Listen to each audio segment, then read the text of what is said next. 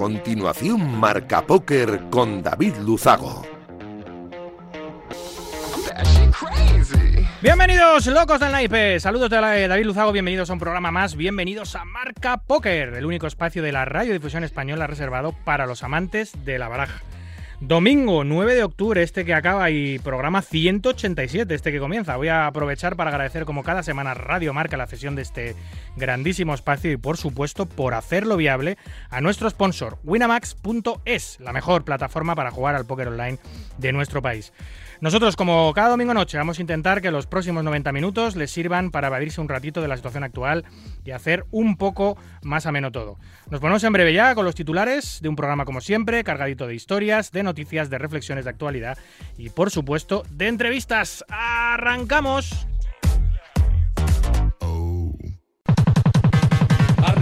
Arriva, arriva quello che deve arrivare. Non ti non ti preoccupare.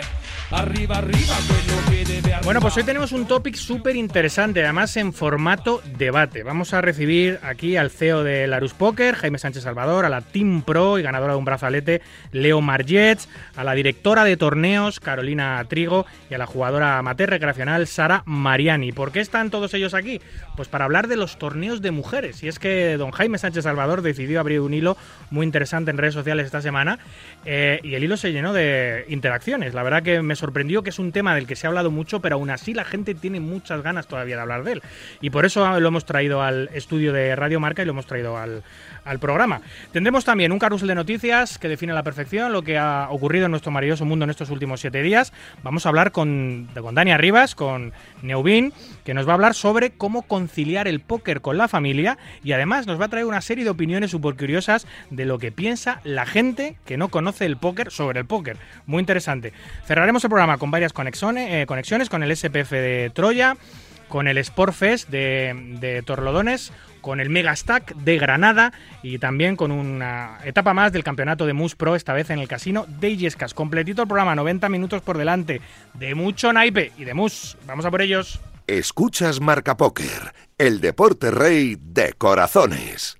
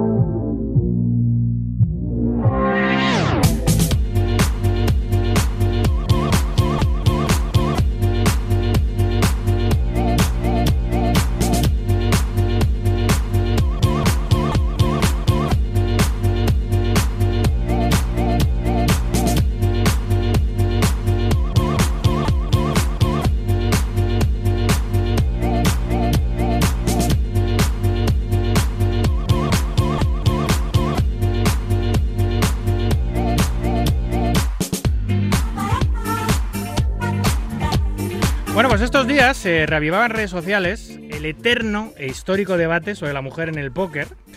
Y lo hacía gracias a un hilo de Jaime Sánchez, lo decíamos antes, en el que lanzaba una encuesta preguntando a sus seguidores si tenía sentido organizar un evento exclusivo para mujeres, un torneo ladies. Vamos. En el programa hemos hablado de pasada alguna vez sobre estos torneos de mujeres, pero nunca de manera muy profunda o con varios invitados opinando sobre ello abiertamente. Bien, pues aprovechando el concurrido hilo que Jaime iniciaba en Twitter, eh, eso es precisamente lo que vamos a hacer esta noche, debatir sobre si tienen o no tienen sentido eh, los torneos de mujeres. Intentar conocer las razones por, por las que se hacen, escuchar las opiniones de los que están a favor y en contra y muchas cosas más. Para hablar sobre este interesante tema, que nunca pasa de moda, tenemos con nosotros a la persona que inició la conversación en redes, Jaime Sánchez, CEO de Larus Poker. Em, también tenemos, bueno, aparte Jaime es colaborador habitual del torneo, del, programa. También tenemos a Leo Margés, la jugadora más importante del país, sin duda, team pro del equipo Winamax y poseedora de un brazalete de las World Series of Poker, entre otros títulos. También a Carolina Trigo, directora de torneos eh, una de las pocas que hay en nuestro país. Diría que la única, no, no sé, ahora le preguntaré, pero una de las pocas directoras de torneos y eventos de póker que hay en nuestro, en nuestro país. Y luego Sara Mariani, jugadora recreacional, ganadora de muchos torneos para mujeres, incluyendo el EPT Ladies o el World Poker Tour Ladies recientemente.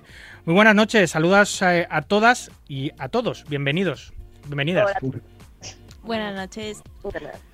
Oye, eh, Jaime, voy a empezar por ti porque además eres la persona que iniciaba el hilo eh, y encima estás muy lejos ahora, ¿no? ¿Dónde te pillo? En Colombia nada más y nada menos. Aquí andamos por tierra colombiana, sí, Bogotá, aquí estamos. ¿Pero y qué estás haciendo por allí? Cuéntanos.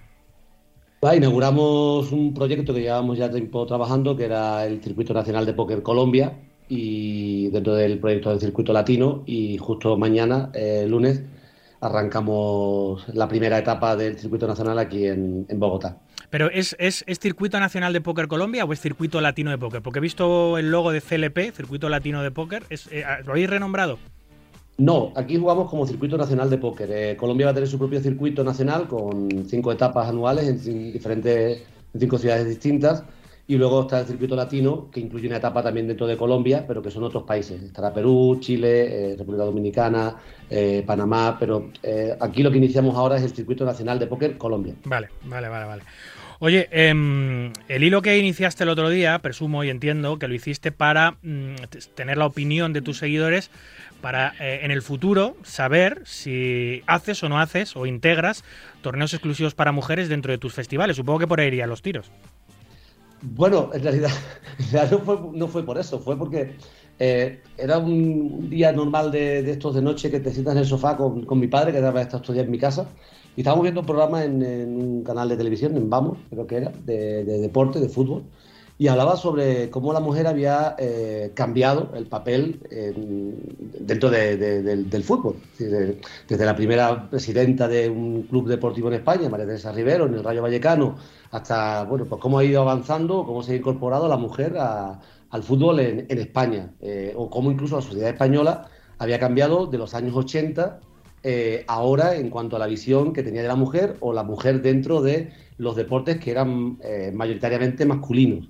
Era un programa muy interesante, además por capítulos, y viendo ese programa me surgió la duda, me surgió la duda porque en realidad España ha cambiado tanto en estos años, y yo lo he vivido en primera persona porque he vivido los años 80 ya de adolescente casi adulto, y he visto ese cambio generacional y me preguntaba si realmente en, en este juego en el que nosotros somos parte importante, si realmente era necesario o, era, o no era necesario tener un evento específico para mujeres. Y me vino a la cabeza, yo que sé, hasta la corrida de Jesús Dubrique, aquella famosa que hizo solo para mujeres. No sé, si me pasaron tantas cosas por la cabeza que al final eh, quería preguntarlo. Pues yo tengo claro que no voy a hacer un evento de ladies en un circuito nacional, pero quería saber la opinión de los demás. Ahora, te preguntaré exactamente por qué no quieres hacerlo. después hablaremos de eso. Eh, ¿Quién ganó la encuesta, por cierto? La encuesta que lanzaste, que participó, mucha gente. no, lo vi, no, lo vi, ya no, fue importante, pero creo, espérate, lo, tendría que mirar, pero sinceramente ya ni me fijé siquiera quién ganó la encuesta. Yo, te lo, yo te lo pregunto, pero sé, lo sé, o sea, que te lo puedo decir yo. Dejó de ser, dejó de ser vinculante cuando el hilo eh, se volvió loco, pero sí, creo que ganó el no. sí, ganó, con un 65,3% que no tienen sentido los torneos de mujeres y eso que seguramente la gran mayoría de los que han votado en esa encuesta son hombres, porque eh, la gran mayoría de tus seguidores, eh, eh, Jaime, entiendo que son hombres. Sí, eh, mundo del póker, mayoritariamente hombres, correcto, sí. Muy bien. Eh, Leo, ¿estás por ahí? Hola. ¿Qué sí, tal, amiga? ¿Cómo va? va? Muy bien por aquí. De vuelta de Bratislava, ¿no?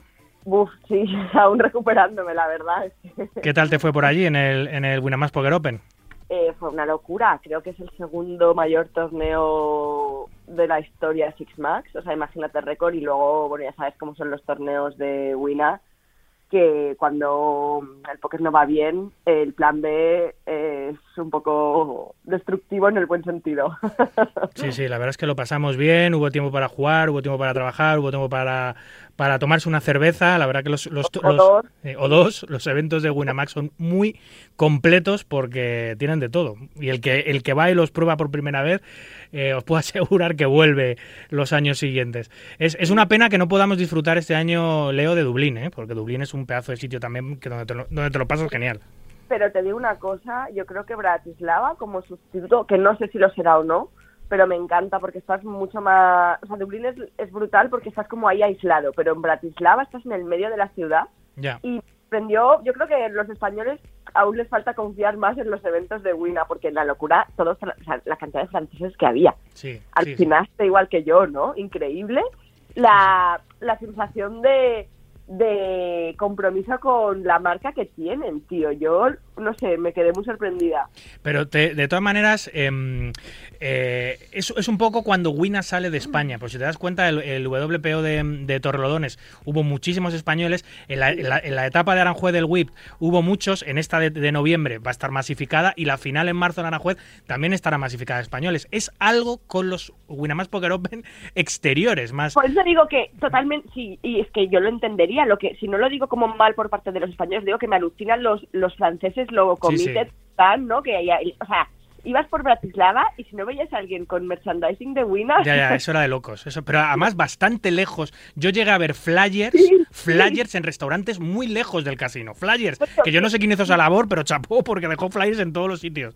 No, y luego eh, gente, gente que se compraba ahí su sudadera o lo que fuera y le veías en, a tomar por saco súper lejos a 10 kilómetros visi- visitando el castillo. Sí, sí. y Te dio tiempo a hacer turismo, ¿no? Por lo que veo. eh, desgraciadamente sí, porque ya sabes lo que significa, Ya, ¿no? ya, Cuando- ya. Menos horas de mesa. Oye, eh, tú no, obviamente este debate para ti es un debate de- en el que has participado innumerables veces, te han preguntado prácticamente en todas las entrevistas que haces, sobre todo para medios generalistas, siempre, te, siempre sale el tema. Sí, incluso la charla TED eh, un poco Claro. A eso. Es lo que te iba a decir, la charla TED, que es- eres unas, eres, yo creo que la única ponente en castellano de póker en una charla TED ha sido tú, que no solo era de póker, era también de, otro- de otras temáticas, pero venía muy al pelo porque hablabas de póker y de la de las diferencias entre sexos, masculino, femenino, muy interesante para este debate, el que no haya visto, charla TED, Alcobendas, Leo Margés, lo podéis poner en, en YouTube y tenéis una charla de 15 minutos súper interesante sobre ha, por... ha parecido spam, pero venía a cuento. Ah, sí, ha aparecido spam. no digo yo, yo, que te sacaba ahí como... Ah, no, no, no, no, pero viene a cuento total, viene a cuento total porque, porque son much- muchos de esos temas los vamos a tocar hoy, ¿no? De, de por qué los tonos de mujeres tienen o no tienen sentido, por qué no deberían existir, por qué sí, y muchas de las cosas que hablas en esa charla TED eh, vienen perfectas para este debate.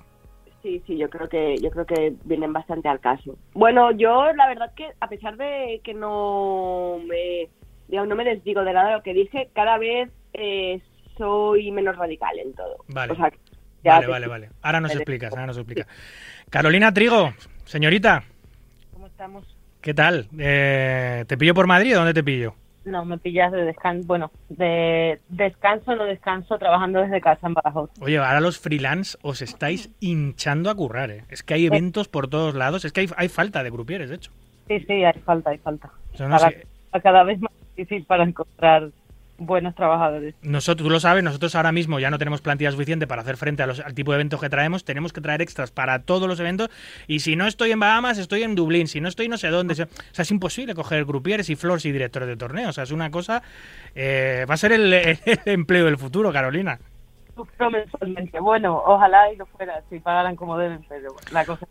Oye, mira, si ya es raro ver mujeres en torneos, que estamos hablando aproximadamente un, un 3, un 7, un 8% del FIL, mucho más raro todavía es que los dirijan mujeres. Tú eres un- una rara avis. Sí, soy de las pocas. Sí. ¿Hay, ¿Hay alguna otra directora de torneos española que te Eh, suene? española como nacional española creo que no. Está Daniela, que lleva mil años Sí. viviendo en España, Sí, sí.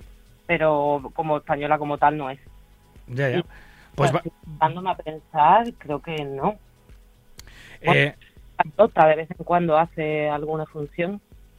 Va a ser muy interesante escuchar tu punto de vista como mujer, por supuesto, pero también como directora de como dire- directora de eventos. Eh, y te quería preguntar si si mm, em, eh, si escuchas cuando tú eh, porque tú has participado en eventos de mujeres como jugadora. Creo que también, bueno, sí, no creo, no seguro, has participado en eventos de mujeres como directora, porque este último World Poker Tour en Madrid tuvo evento Ladies y estuviste tú al frente de ello. Eh, las cosas que escuchas en esas mesas em, son diferentes a las cosas que escuchas en torneos mixtos. ¿Ves más complicidad entre las mujeres en los torneos? ¿Ves que estén más a gusto? ¿Ves que, que funcionan mejor? Eh, sí, es, sí, sí es diferente. No siempre, porque he estado en torneos en Dublín en el que había 40 50 chicas jugando y quitando alguna que sí que se la ve más que es como que no tienen idea de dónde están, eh, son jugadoras normales.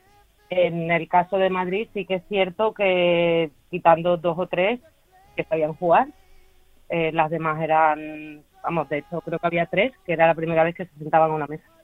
Bueno, y una de las que sabía jugar, que además fue a la, a la postre la que se llevó el título del Poker Tour Ladies, está aquí sentado conmigo en el estudio, se llama Sara Mariani, jugadora amateur, recreacional, especialista, se puede decir Sara, en torneos de mujeres porque has jugado siete y has ganado cinco. Eso es muy extraño. A pesar de que los fields hayan sido reducidos, algunos no tan reducidos, ganar cinco eventos de mujeres de siete que has jugado en tu vida es, eh, es muy complicado, ¿no, Sara?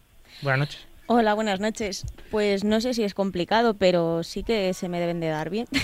Sí, porque eh, ya ganar un torneo es complicado, todos lo sabemos. Entrar en el dinero primero es lo difícil, luego después, una carta de dinero, avanzar e intentar ganar. Pero tú, sin embargo, tienes una manera de jugar eh, que es característica de los torneos de mujeres o tú todos los torneos los planteas igual y se ha dado la circunstancia que los que ganas son los de mujeres. Todos los planteo igual, se ha dado la casualidad. Y Vamos, creo, o sea, a lo mejor hay otro factor que, que ahora se me escapa, pero, pero sí que es verdad que el primer torneo que jugué fue un Ladies, un free roll, hace pues 14 años. Y, y lo gané. Entonces, eso sí que me dio un- una lanzadera a, a probar en los mixtos. De hecho, el segundo que jugué ya fue un mixto y de ahí, pues obviamente juegan muchísimos más mixtos, pero es verdad que la, la realidad es esa, que los ladies pues, pues sí tengo un alto porcentaje de ganarlos. Y ahora mismo sí que diría, me encuentro igual de cómoda en unos que otros, porque también ya después de 15 años tengo otro, otras Además, que, tablas. que- que pueden ser torneos de mujeres de club, torneos de mujeres pequeños de casino, o incluso tú te has llevado el torneo de mujeres más importante que hay eh, mm, fuera de las World Series, que ese es el más importante del mundo, el, el Ladies Event de World Series, pero tú te llevaste en 2011 el evento de mujeres de la final del European Poker Tour, que es un, es, es un evento Ladies eh, posiblemente de los más caros que hay y de los más importantes, y ese también te lo llevaste. Sí. Oye, em, ¿te sientes más cómoda jugando torneos de mujeres que mixtos? En ocasiones sí, pero no especialmente. Al principio he de decir que sí. Para mí era más cómodo todo, pero como digo, como ya he crecido y tengo otras tablas en, en general, ahora mismo no, no es relevante eso. Eh, y se te dan, eh, es obvio que se te dan mejor los torneos de mujeres, pero ¿te, te resulta más sencillo jugar contra mujeres que contra hombres? Pues depende un poco las jugadoras. Eh, En, en la final del EPT, por ejemplo, tuve a Vicky Coren en la mesa final y con quien jugué el, el Heads Up India Storra, creo que se llamaba, Mm. era bastante potente, ¿eh? entre otras, que recuerde. Y luego, pues también es que soy jugadora recreacional, tampoco juego grandes eventos con, con jugadores profesionales. mm, Pues, pues bueno, el caso es que sí que sí que depende un poco de las personas. No, no especialmente me resulte más fácil porque depende un poco de con quién esté jugando, pero sí que puedo estar más cómoda, sobre todo al principio, en los torneos de mujeres. Bueno, por tus palabras deduzco que para ti eh, sí que tienen sentido los torneos de mujeres, ahora eh, nos explicarás por qué, pero me gustaría preguntarte, Jaime, si para ti, personalmente, los torneos de mujeres tienen hoy por hoy sentido o no lo tienen. Bueno, ya creo que expresé mi opinión cuando resumí el, hilo que inicié sin querer queriendo y, mi opinión es que sentido como tal, por lo menos hablo de España, tampoco me gustaría generalizar porque al final cuando descubres diferentes culturas en los que entiende que el papel de la mujer eh, todavía está en fase de, crecimiento, entiendes que igual sí es necesario ese tipo de eventos para normalizar esa, esa situación, esa entrada de la mujer en este tipo de juego. Pero yo estaba refiriéndome a España en concreto, que tiene una situación muy específica en cuanto a la posición que ocupa la mujer ahora mismo en el panorama, eh, la vida cotidiana, diaria de nuestro país. Y, entiendo que en España no lo entiendo como necesario para que una mujer sienta libertad para jugar un torneo de póker que entiendo que no es ni mixto, es simplemente un open, un evento abierto para todo el mundo. Igual que yo, como mayor de 50, tampoco entiendo que haya la necesidad de tener un evento eh, para mayores de 50. Básicamente porque entiendo que los torneos de por sí ya son open, ya son abiertos y simplemente hay que tener el dinero para pagar el baile y la eh, caja. Eh, esto, de esto estaba hablando ayer em, eh, con Sara, hablaba sobre, sobre, sobre este tipo de cosas, que si tienen más o menos sentido, pues hacer torneos senior, etcétera, etcétera, para gente mayor, porque parece que lo que estás diciendo es que tienen que jugar ellos solos porque no pueden jugar contra los nuevos talentos y tal, igual, pero, pero, pero yo estaba pensando para mí, yo tengo 44 años, dentro de 6 años ya poder participar en torneos senior, estaba pensando, oye, yo voy a querer seguir toda mi vida compitiendo contra los jóvenes, porque es mi mayor motivación, eh, decirles, oye, yo llevo 20 años jugando y a, mí no me chuleáis y a mí me gusta jugar contra la gente joven y ganarles y contra los buenos, pero, pero de repente me puede apetecer un torneo sentarme solo con el Púa, el Drácula, Barico, eh, Gorrioncillo, eh, Tsunami, no sé qué, toda mi gente, eh, de repente, solo con ellos, para hablar de mis cosas, de nuestras cosas, sin injerencias de otras personas, de tal, también me va a apetecer. Y no porque. Y me va a gustar que alguien me haga ese tipo de torneo, ¿sabes? Monta un torneo en tu casa, los invitas a comer y después juegas una partida. No, no, pero quiero que me tiren deals profesionales, quiero la comodidad de un casino, quiero buenos premios. No, a ver, yo yo voy a opinar desde otro punto de vista. Yo llevo como cuatro años compitiendo en, mountain bike, en campeonatos oficiales, y la diferencia cuando notas es que, por ejemplo, yo corro en Master 50 por mi edad, pero compito corriendo al lado de gente que tiene 18 años. Cuando llego a meta, mi categoría está en mi categoría, obviamente, tardo más que un niño con 18 años en llegar, eh, está claro, y más que uno de 30, pero yo corro con ellos, salgo en la misma, en la misma, en el mismo cajón que ellos. Pero no es igual, eh, Jaime. en el póker no se puede hacer eso.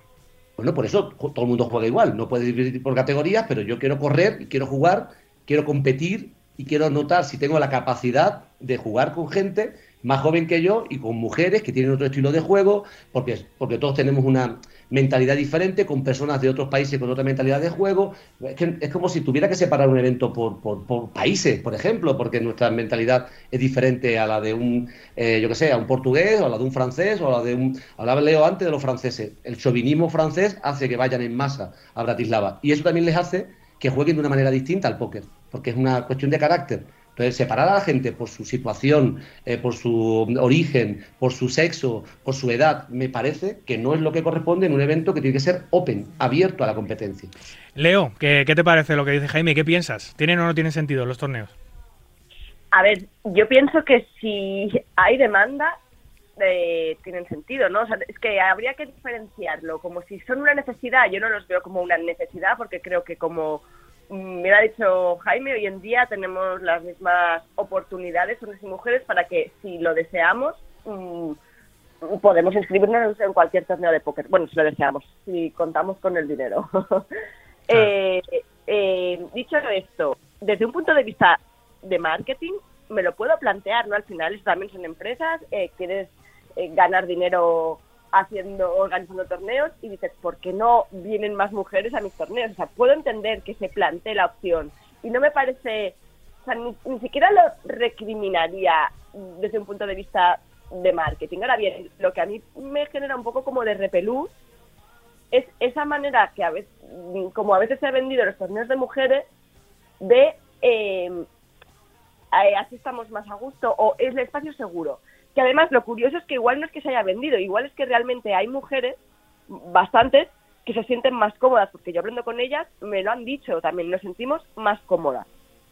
Sí, es, que a veces hay mujeres que verdaderamente quieren disfrutar del póker solo entre mujeres y eso no lo, eso no lo puedes cortar. Si, si... No, por eso, por eso, si, si, es que si tú quieres, si quieren, eh, ¿quién soy yo para decir no puedo? Por supuesto, adelante. El tema es que cuando hay veces que lo que les molesta del, del póker es el póker. O sea, no es que sea un hombre, es esa presión, ese eh, ese, mm, entre comillas, por supuesto, ¿entendés? Pero el hacer la vida difícil al otro, eh, que notar que el otro es un hijo de puta que te está poniendo todo el rato entre la espada y la pared y tener que tomar decisiones con muchísimo estrés, jugando de todo el stack todo el rato. Cosas, eh, Claro, situaciones que son estándar en el póker, pero que muchas veces en los torneos de mujeres la verdad es que no se dan, no tanto, en Claro. menos frecuencia. Pero es que ese, ese- ese tipo de jugadora eh, no le gusta el póker. Lo que le gusta Pues- es el rollo social, básicamente. pero, pero existe y esa es la chica que casi nunca acaba haciendo la transición a los torneos mixtos, que tampoco es obligatorio. Pues te digo, si a ella lo que le gusta es jugar a póker entre chicas, es cojonudo, pero es que creo que le gustaría lo mismo jugar al bridge o jugar a la canasta o al mus. Porque creo que, como tú bien has dicho, lo que le gusta es el factor social. Ahora bien, si, si le gusta, porque a ver, es que a ver, eh, alguna dirá, no, es que me he sentido intimidada por alguna frase que me ha dicho algún chico. Gilipollas hay en todos lados. Y es como, yo a veces pienso, para hacerme un poco también de mm, abogado del diablo, yo estoy muy sesgada, uno por, por mi experiencia, porque evidentemente eh, si todas empezasen jugando EPT seguramente no tendrían esta sensación, lo pienso de verdad, que cuan- a veces cuanto más abajo empiezas, eh, la gente es más maleducada porque lo he vivido. Sí, sí. Y luego también hay otro factor inevitable que es la personalidad, ¿no? Que igual a mí un idiota, de repente, un señor me dice, ¿qué? Si te gano el bounty nos vamos a cenar. Y realmente es que me da la risa, o sea, no le hago ni caso y, y, y paso y cambio de tema. Y yo tengo que entender eh, que haya chicas que eso les haga pasar un mal rato de cojones. Pero de cojones. Sí, sí. eh, como por, hay muchas preguntas indiscretas en una mesa de, de- de póker a las mujeres, como si te ha pagado el bain tu novio, si te vas bancada, seguro, ¿no? Todo ese Claro, tipo de, clichés. Sí, me sale contra trolear, pero, pero, pero podría no ser así. Me- me- imagínate, pues puede, puede que te genere una incomodidad muy bestia y sentirte súper agobiada y eso obviamente no se va a dar en un torneo de mujeres. Carolina, eh, ¿tú les ves sentido a los torneos de mujeres? Vamos a ver, eh, eh, lo que es en sí, como puede ser un promotor, torneo de mujeres, obviamente cero, porque porque es un torneo que no vas a tener rentabilidad. Son eh, el- la que te juega un buy grande te va a jugar un high roller, te va a jugar un main event y no te va a jugar el ladies. Si, Para- si coinciden, no, desde luego. Si coinciden, seguro que no te va a jugar el Eh, Ladies. incentiva, o sea, para el hecho de incentivar a nuevas jugadoras, jugadoras que vengan de online, de buy pequeñitos, para enseñarles el vivo, para, para ese sentido, para mí me parecen perfectos. Para el hecho de que te puedas sentir más cómoda o no, ahí estoy 100% con Leo, que depende mucho de la personalidad de la persona. Yo te podría contar una y mil historias malas y buenas. Eh, estoy eh, en un mundo de locura desde hace años y todos lo conocemos donde andamos. Entonces, no sé qué decirte. ¿Tú estás, como- ¿Tú estás más cómoda jugando torneos de mujeres que los has jugado? ¿A ti, te- a, ti, ¿A ti te ayudan o te ayudaron en su día a incorporarte al mundo del póker los torneos de mujeres o no? No, es que yo ya jugaba al póker antes de empezar a tirar cartas. Vamos, jugaba. Enredábamos en casa con los compañeros de piso y tal. Y ya estaba acostumbrada. Y después de trabajar las partidas que me tocó eh, bajar al principio, el jugar con hombres nunca me, ha supo- nunca me ha supuesto un problema. Porque ya me dieron toda la guerra del mundo la mesa de Omaha de 5 o 10 de tortones. Ya es que tú vienes, tú, tú vienes con muchas tablas ya. Primero, antes, antes fuiste jugadora y luego encima con toda la experiencia que tienes en casinos. Todos los palos, malas contestaciones o barbaridades que me puedan decir en una mesa ya me las dijeron en Claro, porque como trabajadora, como trabajadora tienes los mismos problemas que como jugadora. Es decir, cuando tú tiras cartas en cualquier juego de casino, ¿eh? no me refiero al póker, tienes que aguantar también eh, de vez en cuando muchos comentarios machistas, ¿no, Carolina? peor. Me lo he pasado mucho mejor jugando que trabajando. ¿Hay más machismo trabajando que jugando, tú crees? ¿Hay más respeto en las mesas que cuando eres jugadora que cuando eres trabajadora? Sí.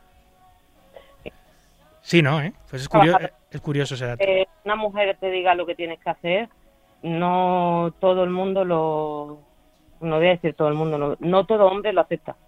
Y Carolina, perdón, esto sigue así a día, o sea, porque claro, eso yo sí que, mira, yo recuerdo que estaba como buen dinosaurio, ya jugaba en la época en la que existía Everest, y Ajá. os acordáis mm, que estaba, ¿cómo se llama? Paloma, olvidé su apellido, Sí, la, la chica rubia aquella, sí, ya sé quién dices. que llevaba, que era la country manager de Sí, Everest. sí. Entonces, En casinos, de querer desaparecer, de directores de, de- de gente del staff de casinos diciéndole, a Juanjo, que a Juanzo, que era también otro otro que llevaba temas de deberes, pero nada, diciendo, ay, ¿qué, es- delante de ella, ¿qué secretaria más guapa te has buscado? ¿Sabes? Y movidas. Eh, de lo- o sea, barbaridad. O Pero, sea, pero, de pero locos. volvemos a lo de antes, pero volvemos a lo de antes eh, que, que- que fue el inicio del hilo de tweet, del Twitter. Eh, España en estos años ha cambiado muchísimo en ese concepto de, de la forma en la que el hombre se enfrenta a la mujer, ya no solamente por la normativa legal en la que la mujer puede denunciar al hombre por un piropo, sino por incluso la forma en la que el hombre de hoy entiende el papel de la mujer. Es que ha cambiado tanto que eso ya no se puede ver. Hace 15 años era normal que un albañil le dijera a una mujer por la calle que guapa va o, eh, no sé, si fuera Hoy gamba te comería toda la cabeza. Pero eso ya hoy es inviable, ¿sabes? En España. Entonces, ha cambiado, vamos- vamos ha cambiado mucho, sí. Jaime. Lo que pasa es que en el imaginario colectivo todavía queda esa herencia La y, queda, la- y la impronta y todavía quedan muchos años para, para ganar la batalla eso. O sea, yo creo que todavía mm, hay desafortunados en las mesas, pero, pero sobre todo también los prejuicios que tenemos las mujeres. ¿Cómo vemos el, el juego? ¿Cómo vemos este juego que siempre es asociado a lo masculino, al hombre asociado a lo, al ocio, a fuera de casa, a la mujer siempre dentro? Entonces, todo esto todavía yo creo que quedan bastantes años para, para ganar la batalla. Sí que Por eso- estamos en un momento en el que es el empoderamiento femenino, la sororidad, todo esto. Entonces, por eso, y ya, ya entro al hilo, sí que los defiendo en un momento como hoy en día. O sea, sí que creo que son necesarios precisamente para las potenciales jugadoras, o sea, aquellas que a lo mejor no se dan, o sea, no, no tienen el valor para iniciarse en el juego. Esto sí que puede ser un trampolín, como pasó conmigo hace 14 años y como me consta que ha pasado con otras tantas jugadoras que ahora sí que juegan torneos ver, mixtos. dime, dime, Leo. Para el empujar, para que ellos vean lo Carolina. que- lo que lo que realmente vives cuando vas a un torneo. O sea, ya hace un montón de tiempo que no salía a jugar. He estado con Tere en Bratislava y en el Vamos, la- justo la semana antes del Wina, que no me pude quedar al final. Y, y nos lo hemos pasado genial. Y hay una chiquita que ganó eh, la entrada al torneo por un sorteo que hicieron por internet y la muchacha se ha ido encantada y arropada y tía, que yo no me lo esperaba Sí, así. pero- jugaba Pero, pero- Jaime. Perdóname, Carolina. Perdonadme todas, perdonadme todas, y no, no, no quiero ser eh, yo el, el que tenga que poner la voz masculina en una conversación de mujeres, pero es que eh, quizás nosotros vemos el, el- el mundo de una forma distinta en la que vosotras lo entendéis, y yo soy el primero que voy a defender el papel de la mujer en cualquier sector, incluido el nuestro. Es más, eh, Carolina, sabes que tuvo una oferta laboral mía hace mucho tiempo. No, no hay problema, yo quiero a las mujeres dentro de este sector y jugando. Que no entiendo que la herramienta de marketing eh, de un torneo femenino, eh, solo ladies, sea, eh, sea buena. Como herramienta de marketing la veo nula, porque decía antes Carol también, hay muy pocas mujeres que van a seguir en el juego, es decir, el porcentual que te va a quedar para seguir jugando va a ser menor, porque viene la novia del, del jugador, la amiga de la amiga, eh, son las que participan ahí porque están aburridas y juegan aquello. Y te queda un porcentual tan mínimo que no te es ni rentable organizarlo.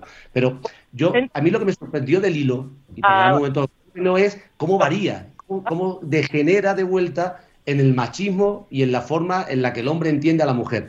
Y eso es lo que tenemos que quitarnos de la cabeza hombres y mujeres. Todos tenemos que quitarnos de la cabeza eso. Ok. Porque Di- el papel del hombre es duro, pero el de la mujer también tiene que ser receptor. Di, Carolina, dime.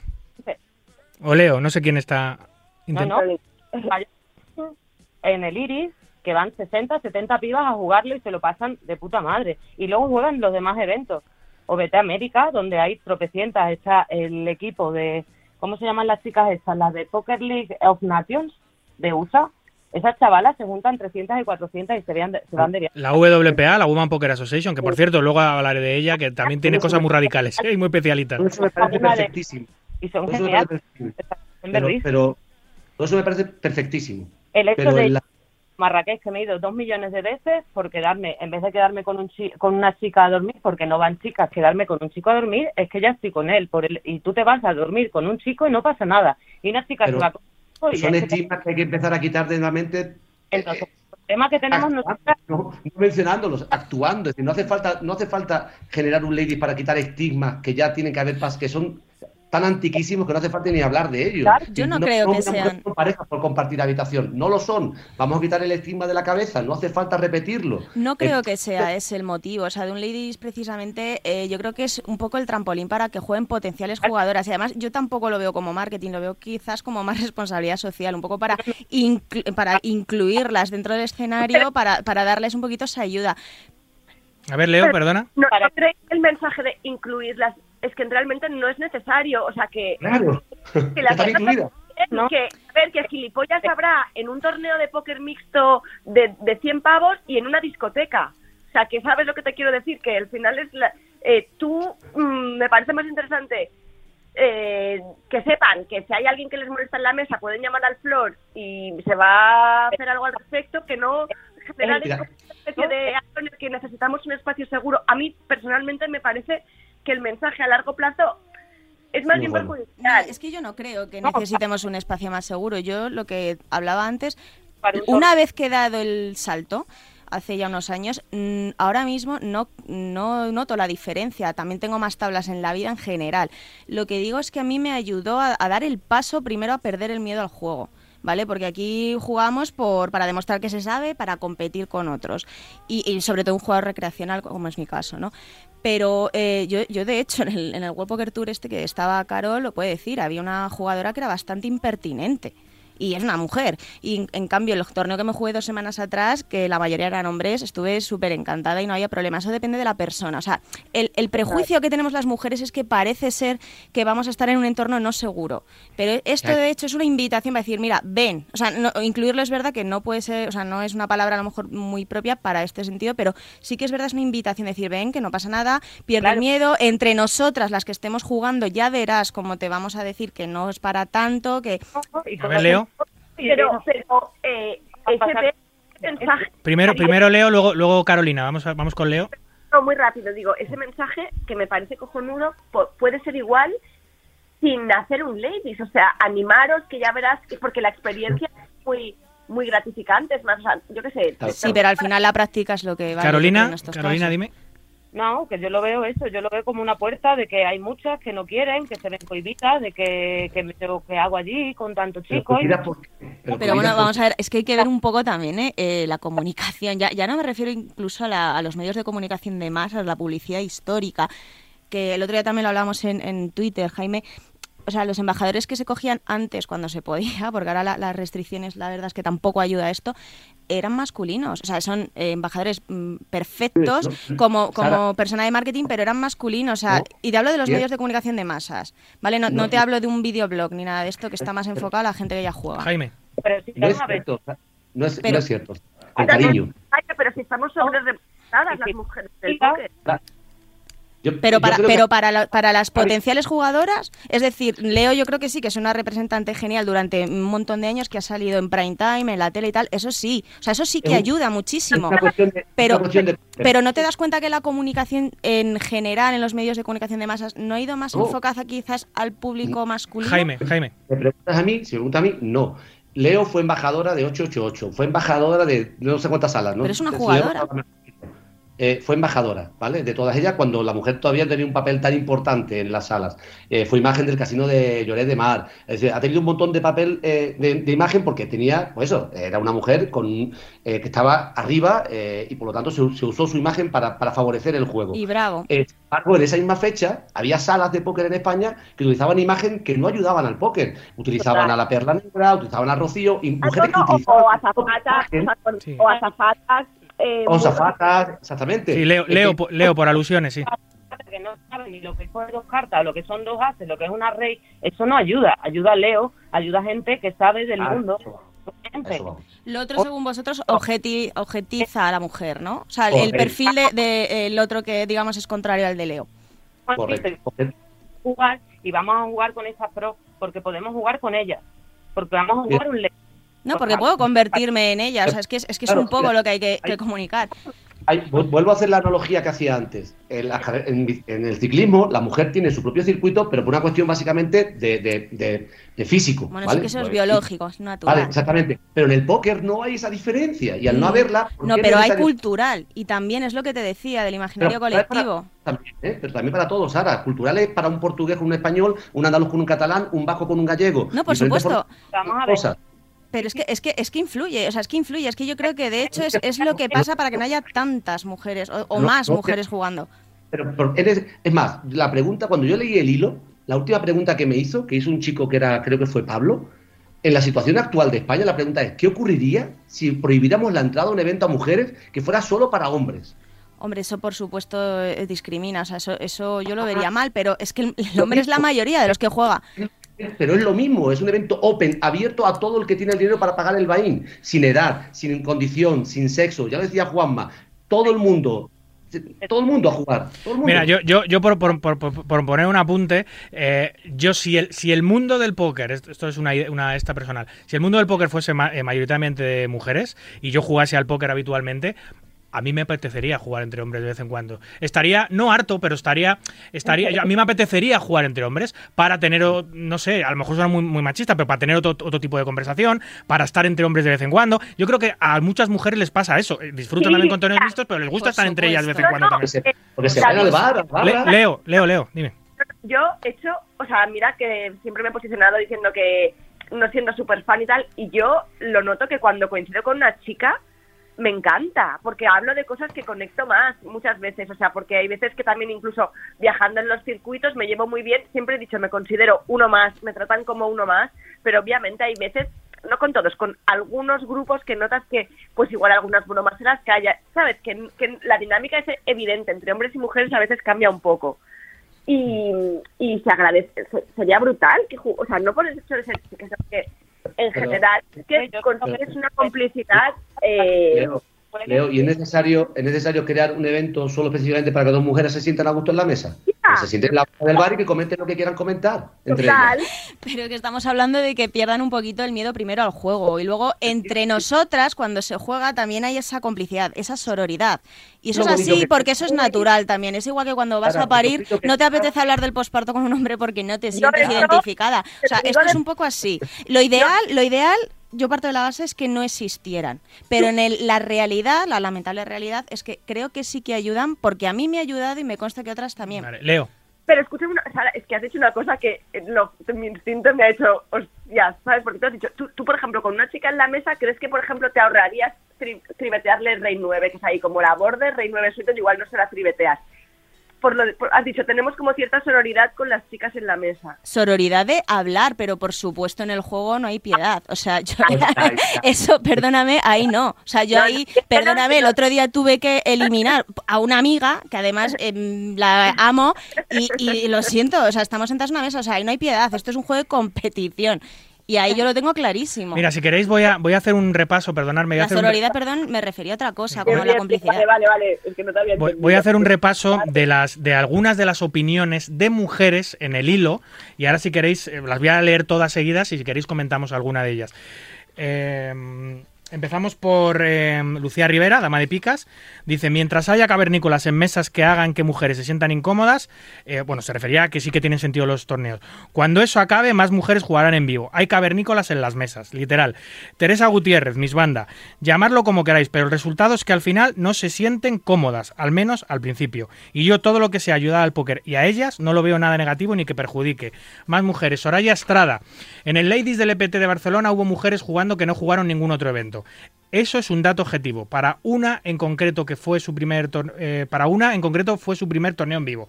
Si elige como primer evento en vivo un Ladies por algo es Lara 1908. Lo mejor de que haya eventos ladies es que da la oportunidad de jugar al menos un torneo sin estar rodeada de tanta testosterona que descansar un rato siempre está bien. Eh, C. eh, un hombre me hizo varios comentarios machistas en la mesa y los dos jugadores lo recriminaron. Gracias, agradezco a estos hombres sus reacciones, pero aún así fue situación incómoda por culpa de uno solo. Guadalupe Baello. Sí que tienen sentido, al final volvemos a lo mismo de siempre. La finalidad es divertirse y pasarla bien. Podemos siempre jugar todos juntos, pero reunión de chicas es siempre reunión de chicas. Eh, Laura Blanca, Lady Picas. Ahí está el kit de la cuestión. Muchas de las mujeres que jugamos un Ladies terminamos jugando otros torneos, pero eh, en mi opinión, estos son torneos que abren esa puerta. Es que no hay ni una sola mujer en todo el hilo, Jaime, Es que no esté a favor sondeo. de los torneos eh, de Pero mujeres. Es curioso. sondeo. Sí, sí, pero todas ellas miran al mismo sitio.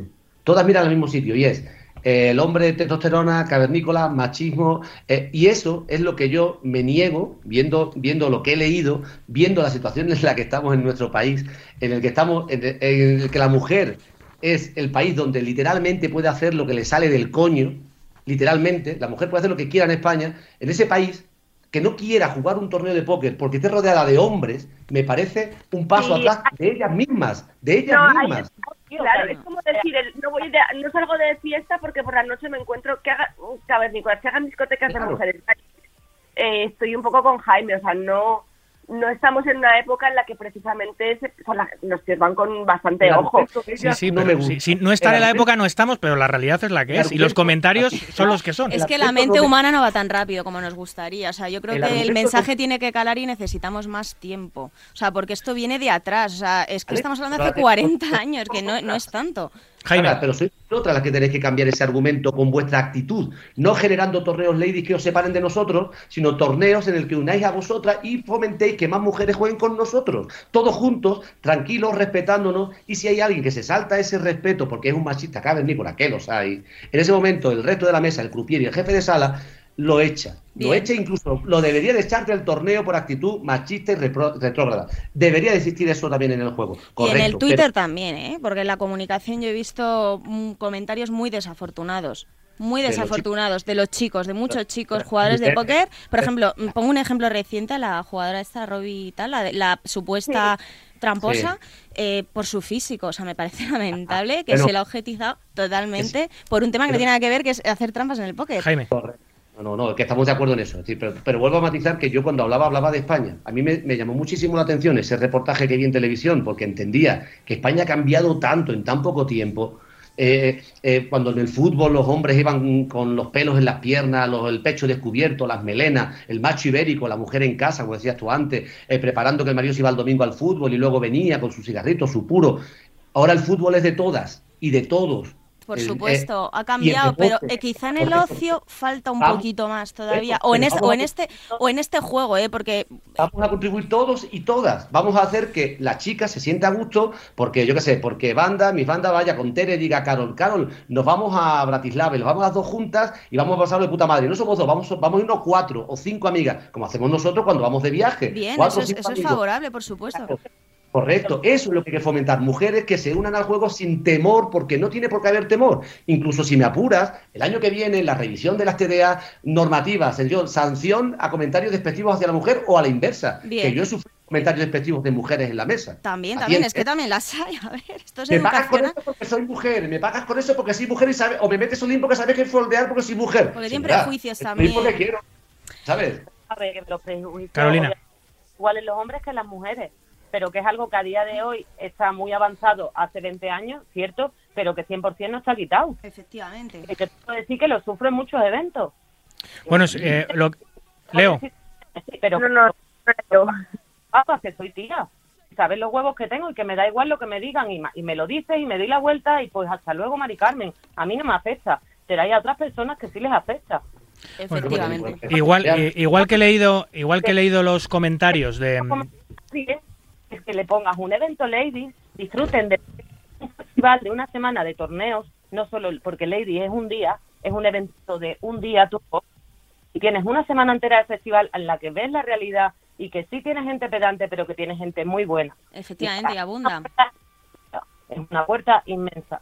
Bueno, igual, decía que igual que había leído los comentarios de las mujeres, de algunas, de algunas mujeres del hilo, voy a leer ah, comentarios de algunos hombres para ver si hay alguna diferencia o no. Por ejemplo, eh, Adrián Sevillano, Baturro, eh, redactor de Poker Red. Decir que una mujer tiene miedo de jugar en vivo porque el fil está lleno de hombres, proyecto una imagen de las mujeres muy débil que no comparto. Si juegan menos mujeres al póker, en mi opinión, no es porque esté lleno de hombres, sino porque por algún motivo no les gusta y literalmente dice no le sale del coño. Muy en tu línea, eh, Jaime, por cierto. Eh, Adrián Sevillano también, que dice, lo de sentirse cómodo en un primer torneo en vivo es imposible para los hombres también. A ver si pensáis que estuvimos en nuestra salsa desde el minuto uno. Te tiembla el pulso, no te enteras de la acción, alguno te increpas y la cagas. Un casino siempre es un entorno hostil la primera vez. Iñaki Solé, Boque, dice, eh, no es miedo. Yo he conocido muy de cerca varias y más que miedo, eh, jugar un torneo por primera vez o eh, jugar torneos de mujeres, jugar torneos mixtos le llamaría vergüenza. Gerardo Gómez dice, de hecho se puede comparar con el trading. Tienen, tiene muchas similitudes. La mujer por lo general tiene más aversión al riesgo. Y en el póker y el trading hay riesgo e incertidumbre. La mujer suele ser más fría, más calculadora, le gusta tener todo más controlado. Gerard Segarra, director de torneos como Carolina. En mi opinión, sí tienen sentido los torneos de mujeres. Torneos para senior más 50, torneos de empleados de casinos, como el Dealerem, torneos para universitarios, torneos para sordos, torneos para prensa. Todos estos tipos de torneos son restrictivos y no creo que vayamos a hablar de igualdad ahí. Creo que se mezclan cosas. Son opiniones distintas de algunos hombres. No sé qué pensáis. Yo estoy de acuerdo con Gerard. O sea, yo pienso que al final las minorías en este caso sí que es una, una invitación a, a, entrar a jugar. No, no en ningún caso, yo que soy mujer, no me siento vulnerable por jugar un torneo de mujeres. O sea, eh, juego también los mixtos, pero a mí me ha ayudado a entender el mundo y a, y a, y a meterme dentro de él. Leo. A ver, yo es que pienso que... Oh, un, poco, un poco lo que he dicho antes. Pienso que no tienen nada malo per se, pero que esto que, por ejemplo, dice Caro, eh, es, es también su personalidad. Creo que para muchas el mensaje que llega sí que es, esto es un espacio seguro. Creo que es inevitable que muchas lo interpreten así y se quede así, porque eh, no sé, me sería interesante saber el dato de mujeres que hacen la transición a, a torneos mixtos. Mira, Leo, a, hablando de eso, eh, que esto yo sé que a ti personalmente te toca la fibra este tema, porque ya lo hemos hablado en el programa alguna vez, eh, exactamente la búsqueda de espacios seguros, que tú no compartes, eh, es justo lo que la asociación más grande de mujeres que existe en el póker, la WPA, la Women Poker Association, eh, Association es por lo que por lo que aboga, brinda, ellos, ellas brindan a las salas de póker las instrucciones necesarias para conseguir espacios literalmente más acogedores para las mujeres y conseguir no, que se incorporen de una forma más amigable y con un mejor ambiente a los poker rooms. Además, exigen una serie de condiciones a cumplir por cada sala y a cambio expiden certificados de capacitación de género para las salas. Literal. Eso ya lo tienen en los mixtos, que llamen al Flor y al, y al puto troglodita, les harán. ¿Tú crees que... Carol... Además que para a lo mejor una falta de respeto absurda o demás, a ti no te llaman a mesa. A mí no me llaman a mesa para esas cosas. Obviamente, si me llaman a la mesa para esas cosas, yo voy a decirle a ese tío. Es que generalmente cuando ocurre algún comentario eh, desafortunado contra una mujer en una mesa, todo el mundo se lo calla, todo el mundo es cómplice, el croupier no dice ni boli y la jugadora por miedo o vergüenza tampoco dice, no se entera nadie. Efectivamente, ya se crea una imagen negativa, entonces la mujer a lo mejor no, no vuelve. Mira, os digo una cosa, igual de verdad he jugado los torneos con la gente más maravillosa del mundo, pero yo siempre que ha habido una salida de tono, ya sea hacia un dealer o hacia otra persona de la mesa, toda la mesa ha reaccionado eh, increpando al que, se, al que se había salido de línea. Sí, en los torneos que tú juegas, en los torneos profesionales que tú juegas, es cierto que la cosa cambia un poco, hay más caballerosidad, hay más empatía, hay más respeto por la profesión y por el compañero y compañera de trabajo, pero en los torneos recreacionales es distinto, eh, ojo. Claro. Claro, juega, juega, juega un partido en el patio del. Sí, sí, eh, Jaime. No, que digo que juegas un partido en el patio del colegio con, con, cuatro bandas de colegas. Es decir, verás la falta de respeto que hay. Se va a jugar el fútbol profesional y, y, salen después de amigos aunque se llamen perros judíos. Es que está hablando de conceptos totalmente distintos. Es que Leo juega a un nivel profesional donde obviamente el respeto es vinculante entre todos ellos porque lo entienden así. Y no es lo mismo jugar en un club o en una casa privada que en un casino donde hay una serie de normas que hay que, que, hay que acatar. Pero es que de lo que estamos hablando todos no es de si es malo o bueno tener un torneo lady, no era la pregunta que yo hacía ni la que sigo planteando. Creo que puede ser bueno dependiendo de dónde lo montes o de dónde lo quieras o de dónde quieras incentivar. La herramienta de marketing me parece buena en determinados países o en determinados sitios donde la mujer todavía tiene un papel muy sesgado, muy secundario, decir, intenta montar un torneo, no sé, de póker, por ejemplo, aquí mismo, en Colombia o en un país de Latinoamérica donde la mujer todavía no tiene ese eh, posicionamiento social que tiene en Europa o en España. Pero estamos hablando de España, estamos hablando de un país donde la, la, la, legislación y la normativa protege a la mujer y el hombre, ahora en la mayoría de los casos, y ahora ya hablamos donde el hilo desvarió, que fue en el concepto machismo-feminismo, que es donde desvía el hilo, que yo no quería llegar a ese punto. Yo hablaba simplemente de la necesidad de marketing o la necesidad de que hubiera o no un evento teniendo en cuenta la situación actual del país, de cómo había evolucionado España.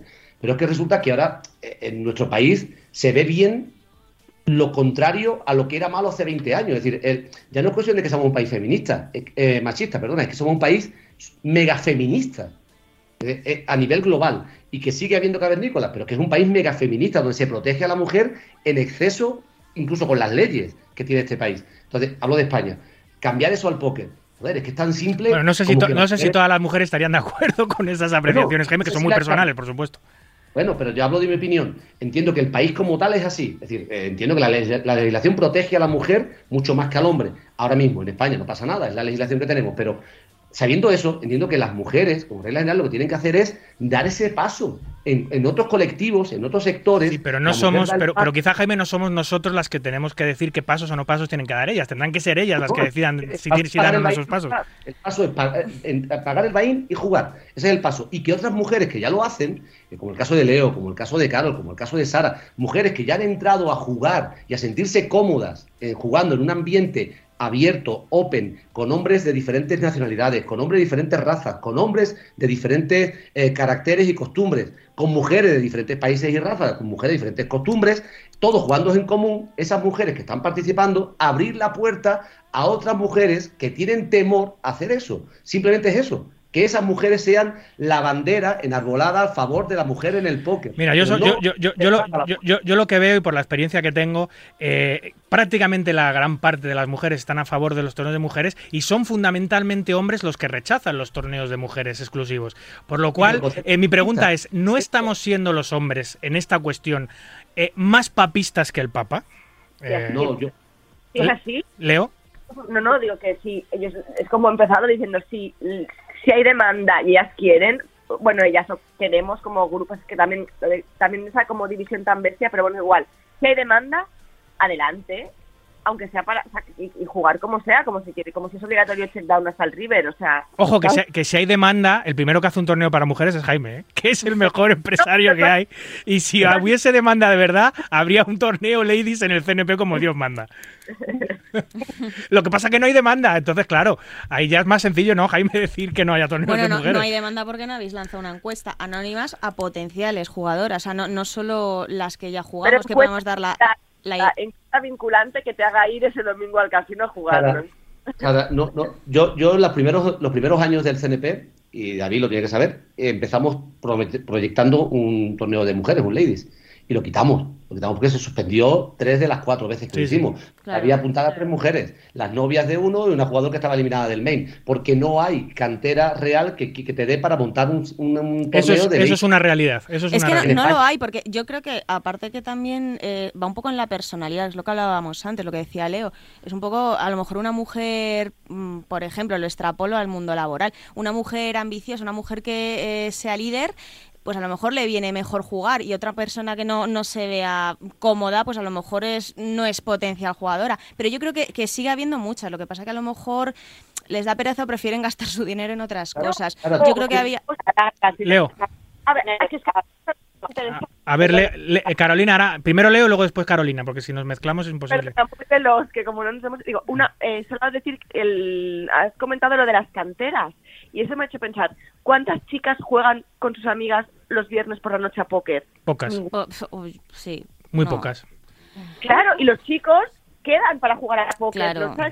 y eso es, ahí no tienes ninguna restricción, es que simplemente no nos gusta en general. Claro que hay excepciones y estamos aquí las tres, pero sabéis, en general creo que no pasa nada por aceptar que a las mujeres en general les va menos el póker que a los hombres y ya está, igual que ocurre con otras carreras. Y yo- Ca- y- Ca- Carolina, eh, Carolina. Nada, no, eso que o también obviamente si te pones a mirar en rentabilidad de juego, pues prefieres un, un evento en el que haya 500 muñecos jugando. Pero el premio va a estar bastante más jugoso a un medio sit and go de veintitantos, treinta muñecos. Total. Entonces, también habrá muchas que no se sienten porque dije, va, para tirar aquí dos días para jugar con 30 años, me voy al Minerva, entonces es fuerte. Yo, yo, yo, yo durante estos años he virado mucho, ¿no? Al principio, hace llevo muchos años de industria, al principio de cuando empecé aquí pensaba que los torneos de mujeres eran fundamentales, que era la manera de incluirlas en el juego, que era una única manera de incorporarlas, que se acabarían incorporando. Eso no ha sucedido jamás. Hace 25 años jugaba un 5%, después de 25 años sigue jugando el mismo 5% de mujeres. Eh, luego, luego viré, me hice, me hice más radical y dije, no, no, no, los torneos de mujeres no, no porque no ayudan en nada. Y ahora estoy ni gris, o sea, ni blanco ni negro, estoy en un gris, estoy diciendo, obviamente, no se, no incorpora a la mujer al mundo del póker, por lo que dice Leo, y si no, escucharon la charla TED que tiene, que es muy interesante sobre este tema. Eh, pero, pero, es, pero, pero si ellas quieren jugar y hay demanda para jugar, a mí me da igual que se incorporen o no. Es como si me viene un grupo de, de yo qué sé, de ciudadanos de, de, de, yo qué sé, de Cuenca o de Asturias o de donde sea, me dicen, oye, queremos hacer un torneo. 100 de nosotros queremos jugar en el casino porque nos apetece jugar en todo y lo pasamos guay. Pues yo digo, vale, eh, os hago un torneo a vosotros, pero me da igual que sean mujeres o senior o tal. Sara. Sí incorpora, sí incorpora mujeres, potenciales jugadoras, vuelvo a decir, no jugadoras, potenciales jugadoras. Hay casos. Bueno, Jaime. No, es que lo que decía David, tú, tú, está muy bien. Es decir, nosotros hemos organizado hace unos años, organizamos el Dilerem en un crucero, perfecto, eh, torneo exclusivo para crupieres de, que pertenecen al Dilerem. Eh, Está muy bien, tú quieres organizar un torneo para gente de Cuenca, perfecto, sí, sí, pero no lo metas en el calendario de un festival, porque te restringe a otro jugador que no sea de Cuenca jugar ese torneo. Y le estás prohibiendo. Sí, pero ya, ya, el Bain, ya el Bain restringe, Jaime. Tú, tú, bueno, tú pones pero, un torneo de 5.000 euros y, es, y, y, y, el 95% del film no lo puede jugar. O sea, ya el no, Bain en sí mismo sí, pero el restringe. el, Bain, el no restringe, restringe que tú tengas capacidad para pagar el Bain. El Ladies te restringe que no puedas jugarlo si eres hombre. Entonces, al final, a mí lo que me dolió del, del hilo, lo que me molestó realmente del hilo al final, que no iba mucho menos por ahí, era notar que, que sí que hay trogloditas, que sí, pero que hay un, feminismo tan cerrado que a veces eh, es simplemente acusar al hombre como culpable de por qué la mujer no juega al póker en España. Y eso no es cierto. Entonces, ¿por qué tienes que acusar al hombre de me siento intimidada, me miran mal, eh, me, me, tocan por debajo? Leí uno de que me tocaban por debajo de la mesa, eh, que me dicen que si te invito a cenar. A mí también me han invitado a cenar en una mesa y yo me siento ofendido. Es un halago, ahora es un piropo. ¿Qué pasa? ¿Cuál es el problema? Vamos a, a normalizar las situaciones. ¿Os han, invitado no que... a cenar, ¿Os han invitado a cenar alguna? Por cierto, Sara, Carolina, Leo, en una mesa de póker. A mí no, más me vale. ¿no? Sí, a mí sí, pero lo, lo, o sea, lo han intentado, pero no, no, no, no, hemos culminado. No, no he ido. Pero bueno, si la persona que te invita a cenar es de tu agrado, pues, pues la habitación la recibes con, con ilusión, igual que en una discoteca. ¿Qué más da que sea una mesa de póker? será, exacto. Claro, claro. Me refiero a normalizar las situaciones. Eh, me, me, me, me jode directamente que la mujer siga culpando al hombre de la situación que no tiene, que bueno, depende de ella. Jaime, es que yo creo que a lo mejor es una apreciación personal de una persona que ha tenido una experiencia negativa y lo ha trasladado. O sea, no, no extrapoles ni generalices. O sea, es sí. una persona que se ha traumado o ha tenido una experiencia y ya está.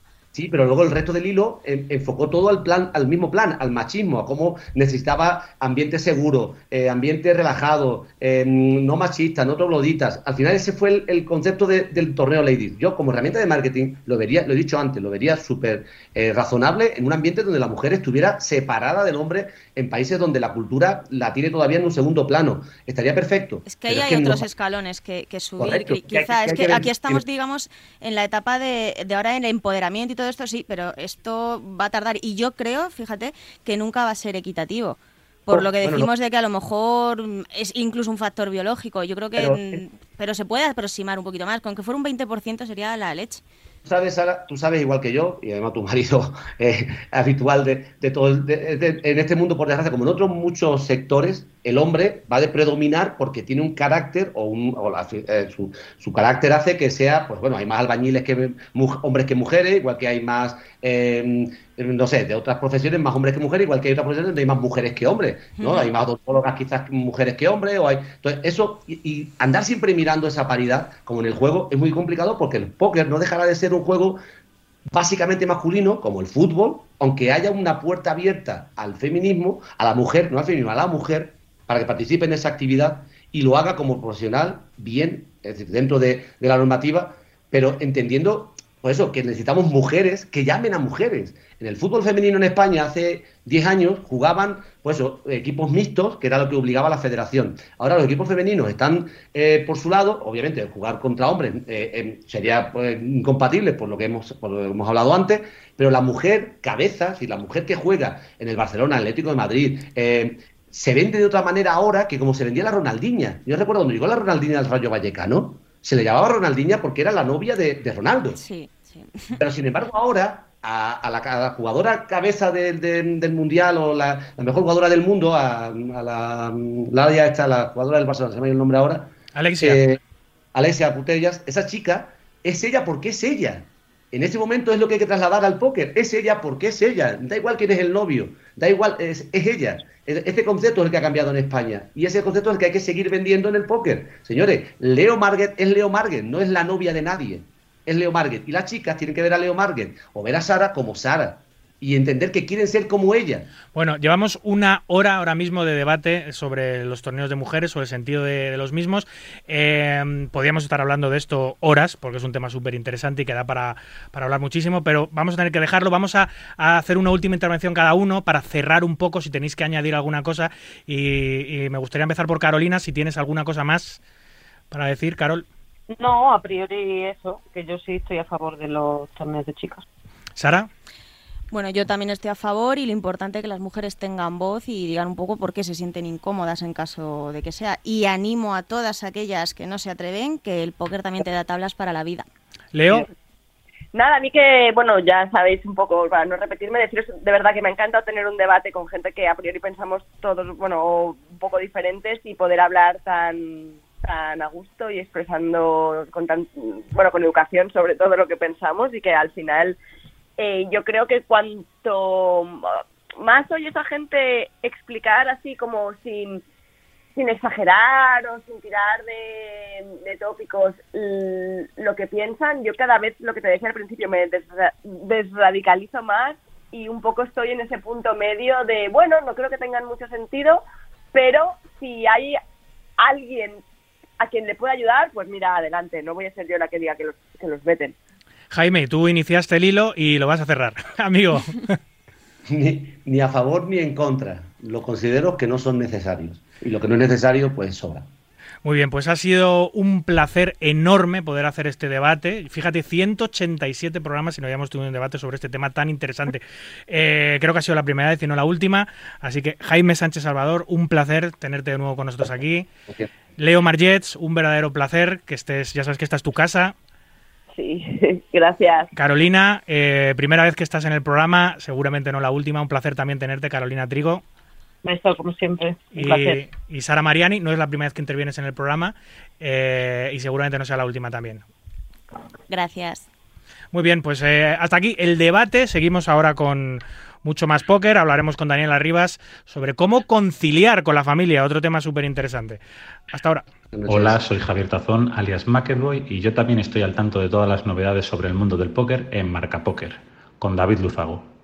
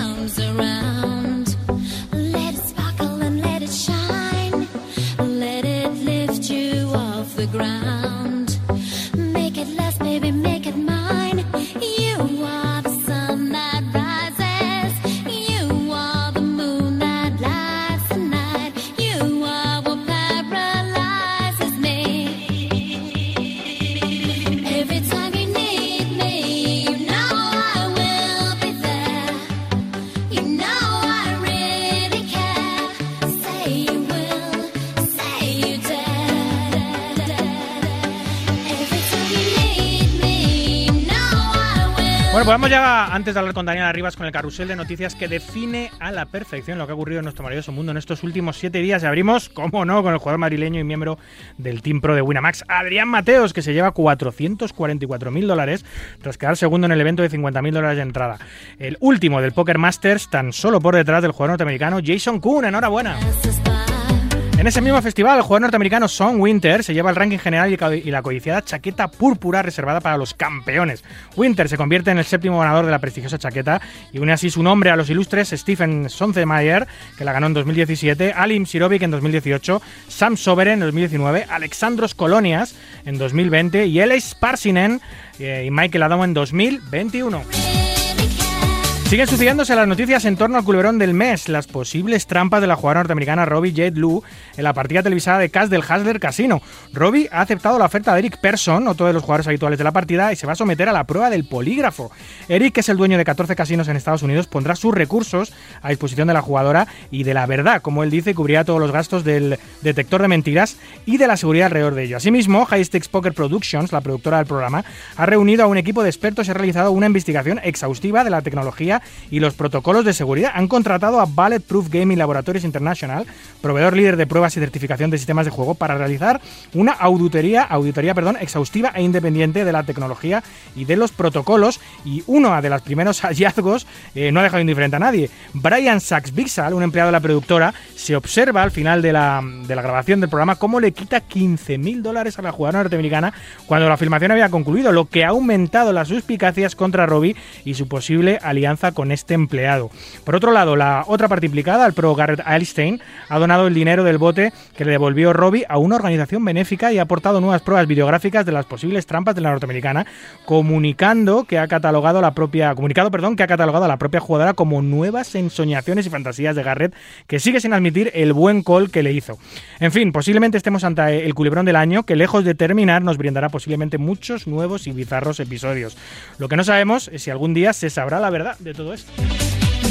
El jugador lituano Eividas Daubaris se lleva la victoria en el Winamax Poker Open disputado en el Banco Casino de Bratislava esta pasada semana, que contó con un buy de 500 euros, ya hablamos de él en profundidad la semana pasada, eh, y un enorme fill, por cierto, de 2.221 registros. Lo hizo llevándose un premio de 120.000 euros tras derrotar en el heads up al francés Adrien Gullón, que se llevó por sus esfuerzos 88.000 euros. Enhorabuena. De Lasca, lo último call, el nuevo documental de póker que llegará muy pronto a nuestros ordenadores sobre el ascenso y dominio del pot y mitomaja que han mantenido durante años los jugadores finlandeses.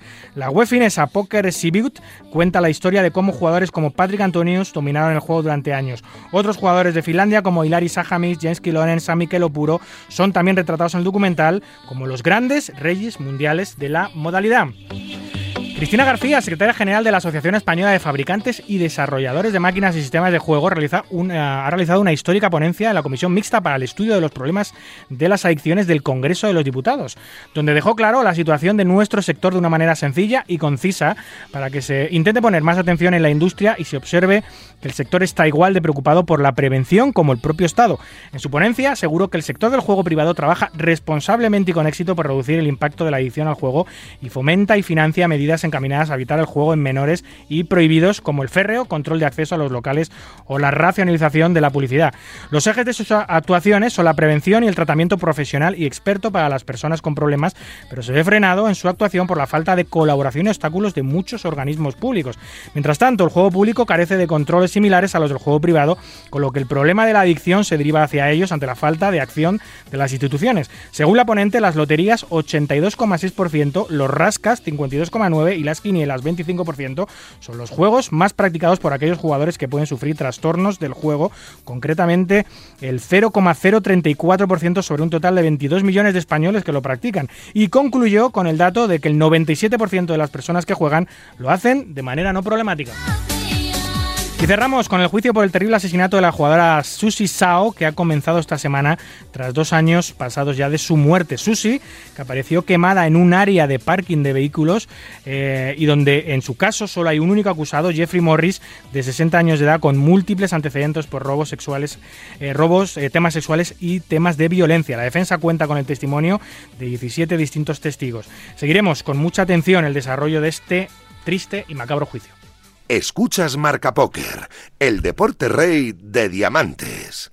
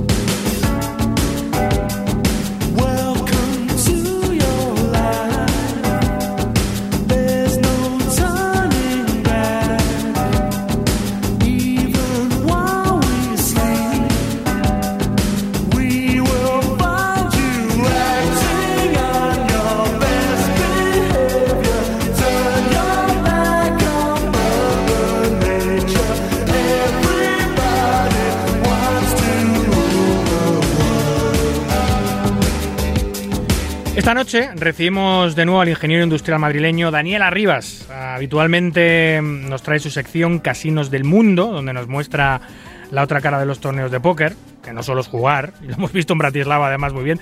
Bratislava, por cierto, que nos habló Daniel hace bastante tiempo sobre este casino y lo, clavó. Eh, no solo es jugar, eh, también hay que disfrutar de la experiencia de, del póker en vivo con amigos, con familiares, gozar de la gastronomía de los sitios que visitamos, de su historia, de su cultura. E incluso Dani nos cuenta anécdotas de los sitios donde pasamos tantas horas jugando, los casinos. Hoy, sin embargo, vamos a charlar con él sobre eh, un tópico muy interesante, cómo conseguir conciliar la familia con nuestra profesión o hobby eh, eh, y cómo saber algunas opiniones también eh, de la gente que no conoce nuestro juego, pero que opina de nuestro juego, que a veces son muy bizarras y muy, y muy divertidas. Buenas noches de nuevo, Daniel. Hola, muy buenas, David, ¿qué tal? Oye, pues muy bien. Oye, mira, hablamos ayer o antes de ayer y, y me decías, no sé yo si es mucho contenido los dos topics a la vez. Eh, y vas a tener razón. Así que yo creo, como son dos temas súper interesantes, el tema de conciliar con la familia, cómo hacerlo, conciliar familiar y socialmente, ¿no? Nuestro juego con, con amigos, con amistades, con familia, etcétera, etcétera. Y luego el otro topic también es muy interesante de qué opina la gente eh, sobre póker, que no juega al póker. Pues te voy a dejar a ti eh, elegir de qué tema hablamos hoy y el próximo día hablamos del otro.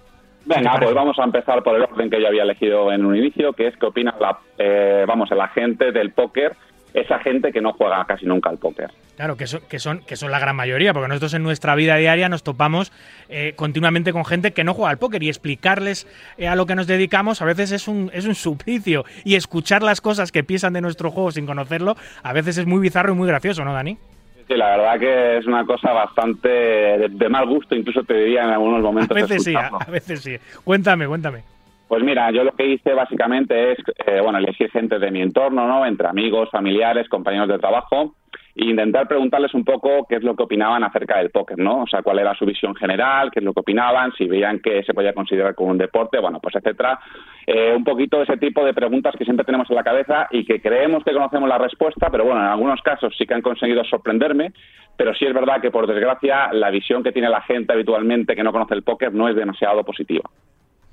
Es curioso, ¿eh? A veces que eh, generalmente cuando hablamos del póker con gente es una cosa que le resulta a todo el mundo muy exótico, hay mucha curiosidad, te preguntan mucho porque es una profesión muy poco habitual, es un mundo poco habitual, ya no solo como jugador, ¿eh? como trabajador también, la gente la gente pregunta mucho, pero luego tú si les preguntas eh, qué idea tienen sobre esto o si escuchas comentarios sueltos sobre esto te quedas eh, fascinado, ante fascinado y a veces sorprendido para mal, como tú dices. Cuéntame a ver qué Sí, la verdad que lo que sí te das cuenta es que a medida que la gente lo va conociendo un poquito más, su opinión va mejorando. ¿eh? O sea, los que no conocen absolutamente nada del póker, su opinión generalmente es bastante mala y a partir de que van conociendo un poquito, que conocen a un familiar, a un amigo que juega, esa opinión va mejorando. Mira, pues te voy a ir comentando, si quieres, porque tuve muchísimas opiniones, ¿no?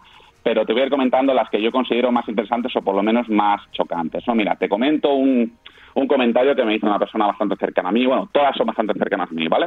Es un juego que se asocia al ocio nocturno con todo lo que conlleva. Drogas, alcohol, mafias y la creencia de que quien juega mucho es completamente un ludópata. Sí. Aunque mucha gente de mi entorno ha jugado alguna vez de forma recreativa, igual que vas un día al hipódromo o cenar a un casino. Esto es bastante curioso, que lo comparen con, con por ejemplo, una actividad como el hipódromo o el casino, ¿no? Que, que digamos que, bueno, el hipódromo sí que quizás puedes entender algo sobre caballos, ¿no? Pero, pero, pero hay otros juegos de casino, ¿no? Que directamente son azar, ¿no? Y es, y es siempre la misma historia, ¿no? Sí, el mismo saco de toda la vida, vamos. Hay ese estereotipo, vamos, siempre, siempre, siempre tenemos ese San Benito de juego de azar, porque la gente no sabe la idiosincrasia del juego y que es un juego de absoluta matemática y de habilidad. Pero eh, seguimos en el mismo saco. Estamos en el mismo saco para el Estado, no vamos a estar en el mismo saco para, para, para la gente que no sabe del juego, ¿sabes? La gente muchas veces va a hacer caso de lo que comenta el Estado, ¿no? Entonces, bueno, parece fácil creerte lo que no es, ¿no? Y bueno, y sí que comentan eso, pues, eh, o sea, esto es un comentario bastante, eh, vamos, bastante habitual, ¿no? Gente que lo relaciona de manera sorprendente con cosas eh, como las drogas, como el alcohol, como las mafias, ¿no? Eh, luego sí que comenta esta persona que, que, bueno, en ocasiones luego ya se ha ido acercando al tema a través de gente, ¿no? Y que le parece un plan diferente, le parece un plan que puede ser eh, divertido y que aunque no le ha llamado muchísima la atención, digamos, para, eh, bueno, para ir adentrándose un poco más, eh, sí que ha visto que todas esas personas que tiene cercanas le dedican bastante tiempo, ¿no? Digamos que al estudio, ¿no? Entonces, bueno, eh, ahora mira, te voy a comentar otra que me resultó bastante curioso. Le pregunté a una, a una persona cercana que es médico, ¿vale? Eh, y me comentó directamente eh, todo bastante negativo, ¿no? Me dijo, Es algo que me da pánico. Soy médico y todo lo relacionado con apostar dinero me genera mucho rechazo y lo relaciono con, con posibles problemas de ludopatía. ¿Qué versión más negativa parece, David? Sí, no, ellos dan por hecho que si juegas al póker tienes un altísimo riesgo de acabar, eh, de acabar teniendo una adicción, eh, cuando es todo lo contrario. Yo creo que el póker es de lejos el juego que menos adicción produce. Por supuesto, es un juego que se juega con dinero y siempre hay riesgo y siempre hay gente que tiene excesos, como pasa en cualquier cosa. ¿eh? Y generalmente los ludópatas em, que juegan al póker son gente que tiene problemas de adicciones de base y que llegan con problemas de adicciones al póker y en el póker pues no es ninguna excepción. Viene de jugar tragaperras, o viene de beber con exceso, o viene de cualquier cosa, de practicar no sé qué con exceso, y acaba teniendo un exceso en el póker. Pero el póker de por sí, hoy por hoy, es de, sin duda, si no es el juego con menos em, em, eh, número de ludópatas en España, es de los que menos 100%, porque al final es un juego de habilidad, no es un juego de azar y no te engancha ahí como, como una máquina que te tiene metiendo monedas sin parar, es otra cosa completamente distinta, pero eso hasta que no lo practicas no lo sabes, claro. Esto además es una cosa muy curiosa que la gente, yo creo que nadie diría que una persona que toma eh, una copa de vino al día es un alcohólico, nadie diría que una persona que, bueno, pues hace otro tipo de, situación tiene una adicción, pero sin embargo con el póker sí que parece que la gente se le llena la boca muy rápido, ¿no? En llamarte ludópata en cuanto vas dos veces al mes, por ejemplo, a jugar al póker. Y esto es una cosa que la verdad que nosotros mismos tenemos que intentar alejar a la gente de esta idea, ¿no? Mira, te voy a comentar siguiente, ¿vale? Esto es, además, es muy curioso porque es el marido de esta persona que, vamos, es la que te comenté anteriormente, que era médico, ¿vale? Tiene una visión bastante diferente, o por lo menos no tan drástica, ¿no? Dice, es un juego en el que cuatro o cinco personas ganan siempre desplumando a los demás, ¿no? O sea, como que distingue entre que hay gente que es buena y hay gente que es, que es mala, ¿no? Bueno, no es un mal inicio. Dice, con el tiempo he ido cambiando mi percepción, he conocido a gente relacionada con el juego y veo que hay muchísimo margen de estudio y de profesionalización. Bueno, este, este, no está mal, este no está mal. Dentro, dentro de lo bizarro que puede ser los comentarios algunas veces, este, bueno. Eso es, pero, además es sorprendente porque son dos personas de la misma casa, ¿no? O sea, que todo eso de que dos que se duermen en el mismo colchón son de la misma condición. Sí, lo que pasa es que de póker hablarán poco, ya te digo, y cada uno tiene su opinión sesgada por sus experiencias independientes de cada uno de ellos, pero bueno. Mira, eh, seguimos. Creo que se relaciona con estar enganchado al juego y no con un juego de inteligencia y estrategia. Bueno, un poco en la línea de lo que íbamos antes, ¿no? Se pierde mucho dinero, eh, nadie da duros a pesetas, quien juega es algo iluso. Fíjate la palabra iluso en este caso, cómo la utiliza. Lo asemejo con juegos de casino, ruleta tragaperras, esto ya lo, vamos, esto lo sospechábamos que mucha gente le pasa, ¿no? Es lo mismo apostar todo al rojo que jugar al póker. igualito, igualito, hijo de mi vida más tremendista, ¿verdad? Mm, Quien juega muchas horas no es un profesional, es básicamente un ludópata. Por suerte mi percepción ha cambiado al conocer eh, personas que juegan como mi hermano, ¿no? Bueno, y luego me dijo a mí de manera personal que como a mí también, ¿no? Que también me había conocido y todo lo bien que le había hablado yo del juego. Y no se ponen ni colorados, ¿eh? Ni colorados diciéndote esto se ponen. Nada, nada, nada. Hombre, también yo intenté que, que dijeran un poco, digamos, eh, la primera idea que tenían del póker, ¿no? Antes de conocer absolutamente nada, claro. Porque esta persona luego añade, ahora creo que es un juego mucho más cercano al ajedrez que a la ruleta. Una vez que lo ha conocido, ojo, ahí hay cambio. Eso es lo que veo que muchas personas les pasa, ¿no? Que al principio tienen una visión muy, muy, muy negativa, ¿no? Del póker y que, oye, luego cuando, o sea, también es verdad que no todo el mundo eh, nace con todo aprendido, ¿no? Hay que ir un poco eh, visibilizando el póker como un juego de estrategia y un, juego que se puede estudiar y se puede, eh, vamos a hacer uno profesional, ¿no? Seguimos, siguiente comentario, ¿no? Eh, juegan personas con un alto poder adquisitivo. Es un juego bastante cool y una forma de ocio para la clase alta. Fíjate eso. O sea, un poco parece que está hablando del siglo XIX. ¿no? Está hablando de las películas de Lisbon. Eh, eh, quizás, esta visión está influenciada por la imagen mostrada en las películas, desde, luego. también el hecho de que siempre que he ido a un casino el póker está alejado de otros juegos y me parece que hay que tener mucho más dinero para acceder. Esta... eso es porque a los jugadores de póker no nos gusta relacionarnos con el resto de juegos de azar. Y nos gusta estar en un me parece que es una visión curiosa, igual se puede trabajar en ello, ¿no? Para que la gente cambie su opinión sobre ello. Eh, siempre he asociado el póker a glamour y al no saber ni las normas siempre he creído que el azar influye muchísimo no la asocio a gente joven, aunque si ahora hay mucha gente de 30 años o menos que creo que juega de manera habitual. Que vaya, que vaya a las facultades, de, cualquier facultad en España, que ya no se juega prácticamente al mus y la baraja que se usa en todas las cafeterías y facultades de España es la de póker. Eso, eso ha cambiado los últimos 15, 20 años. Antes en las facultades, yo cuando estudié no se jugaba a póker, se jugaba al mus en la facultad. Ahora ya no se juega al mus, se juega al póker. Sí, la verdad que sí. Es así. O sea que hay mucho, mucho universitario y mucha gente joven en el póker. Muchísima más que gente mayor. Hay muchos más jóvenes que veteranos. Desde luego, sí, sí, desde luego. Sí, sí. Muchísima gente. Mira, este es un este entramos ya en terreno familiar, ¿no? Eh, no me hace gracia que mi hijo juegue al póker. Imagínate, es mi madre. Eh, me parece... este es de tu madre, vale, vale. Este es de mi madre. Me parece algo oscuro, lleno de vicio y gente rara fíjate, imagino que lo hice por mí. si no tienes la cabeza en su sitio, puedes perder mucho, mucho dinero. Por ganar un día te piensas que puedes dedicarte a ello y no creo que el póker pueda ser un trabajo o dar un sueldo fijo al mes. tienes que trabajar, tienes que trabajar más. Yo la barrila, eh, imagínate Tienes que trabajar más esa conversación con tu madre, la tienes pendiente. Eh. No, no, no, sí, la hemos comentado muchas veces. No me parece que pueda asemejarse a un deporte. Si juegas al ajedrez, eres inteligente. Si juegas al póker, puntos suspensivos, cuidado. a ver, desde luego, al ser tu madre, tiene mucha más confianza eh, que cualquier otra persona a la que has preguntado y puede permitirse el lujo de ser más dura. Pero es cierto que tienes ahí un tema pendiente todavía con ella. es un tema recurrente. Si miramos con el siguiente. Eh, además, este es otro de los comentarios que me sorprendió bastante, ¿vale? Porque venía de una persona que, que, ya tiene más de 60 años y que, y que pensaba que iba a opinar completamente diferente, ¿vale? Me dice, yo no sabía que jugaba, ¿eh? Y me dice, lo descubrí con 14 años, o sea, hace ya más de 50 años, y durante un tiempo jugué con amigos sin apostar. Más tarde empezamos a jugar con cantidades simbólicas. Llegué a tener bastante afición y jugaba casi todos los fines de semana. Era divertido, atrevido y lleno de incertidumbre. Tomábamos cervezas y nos reíamos. Fue una época muy bonita de mi juventud. Gracias a ello hice muy buenos amigos, con lo que generé un gran vínculo.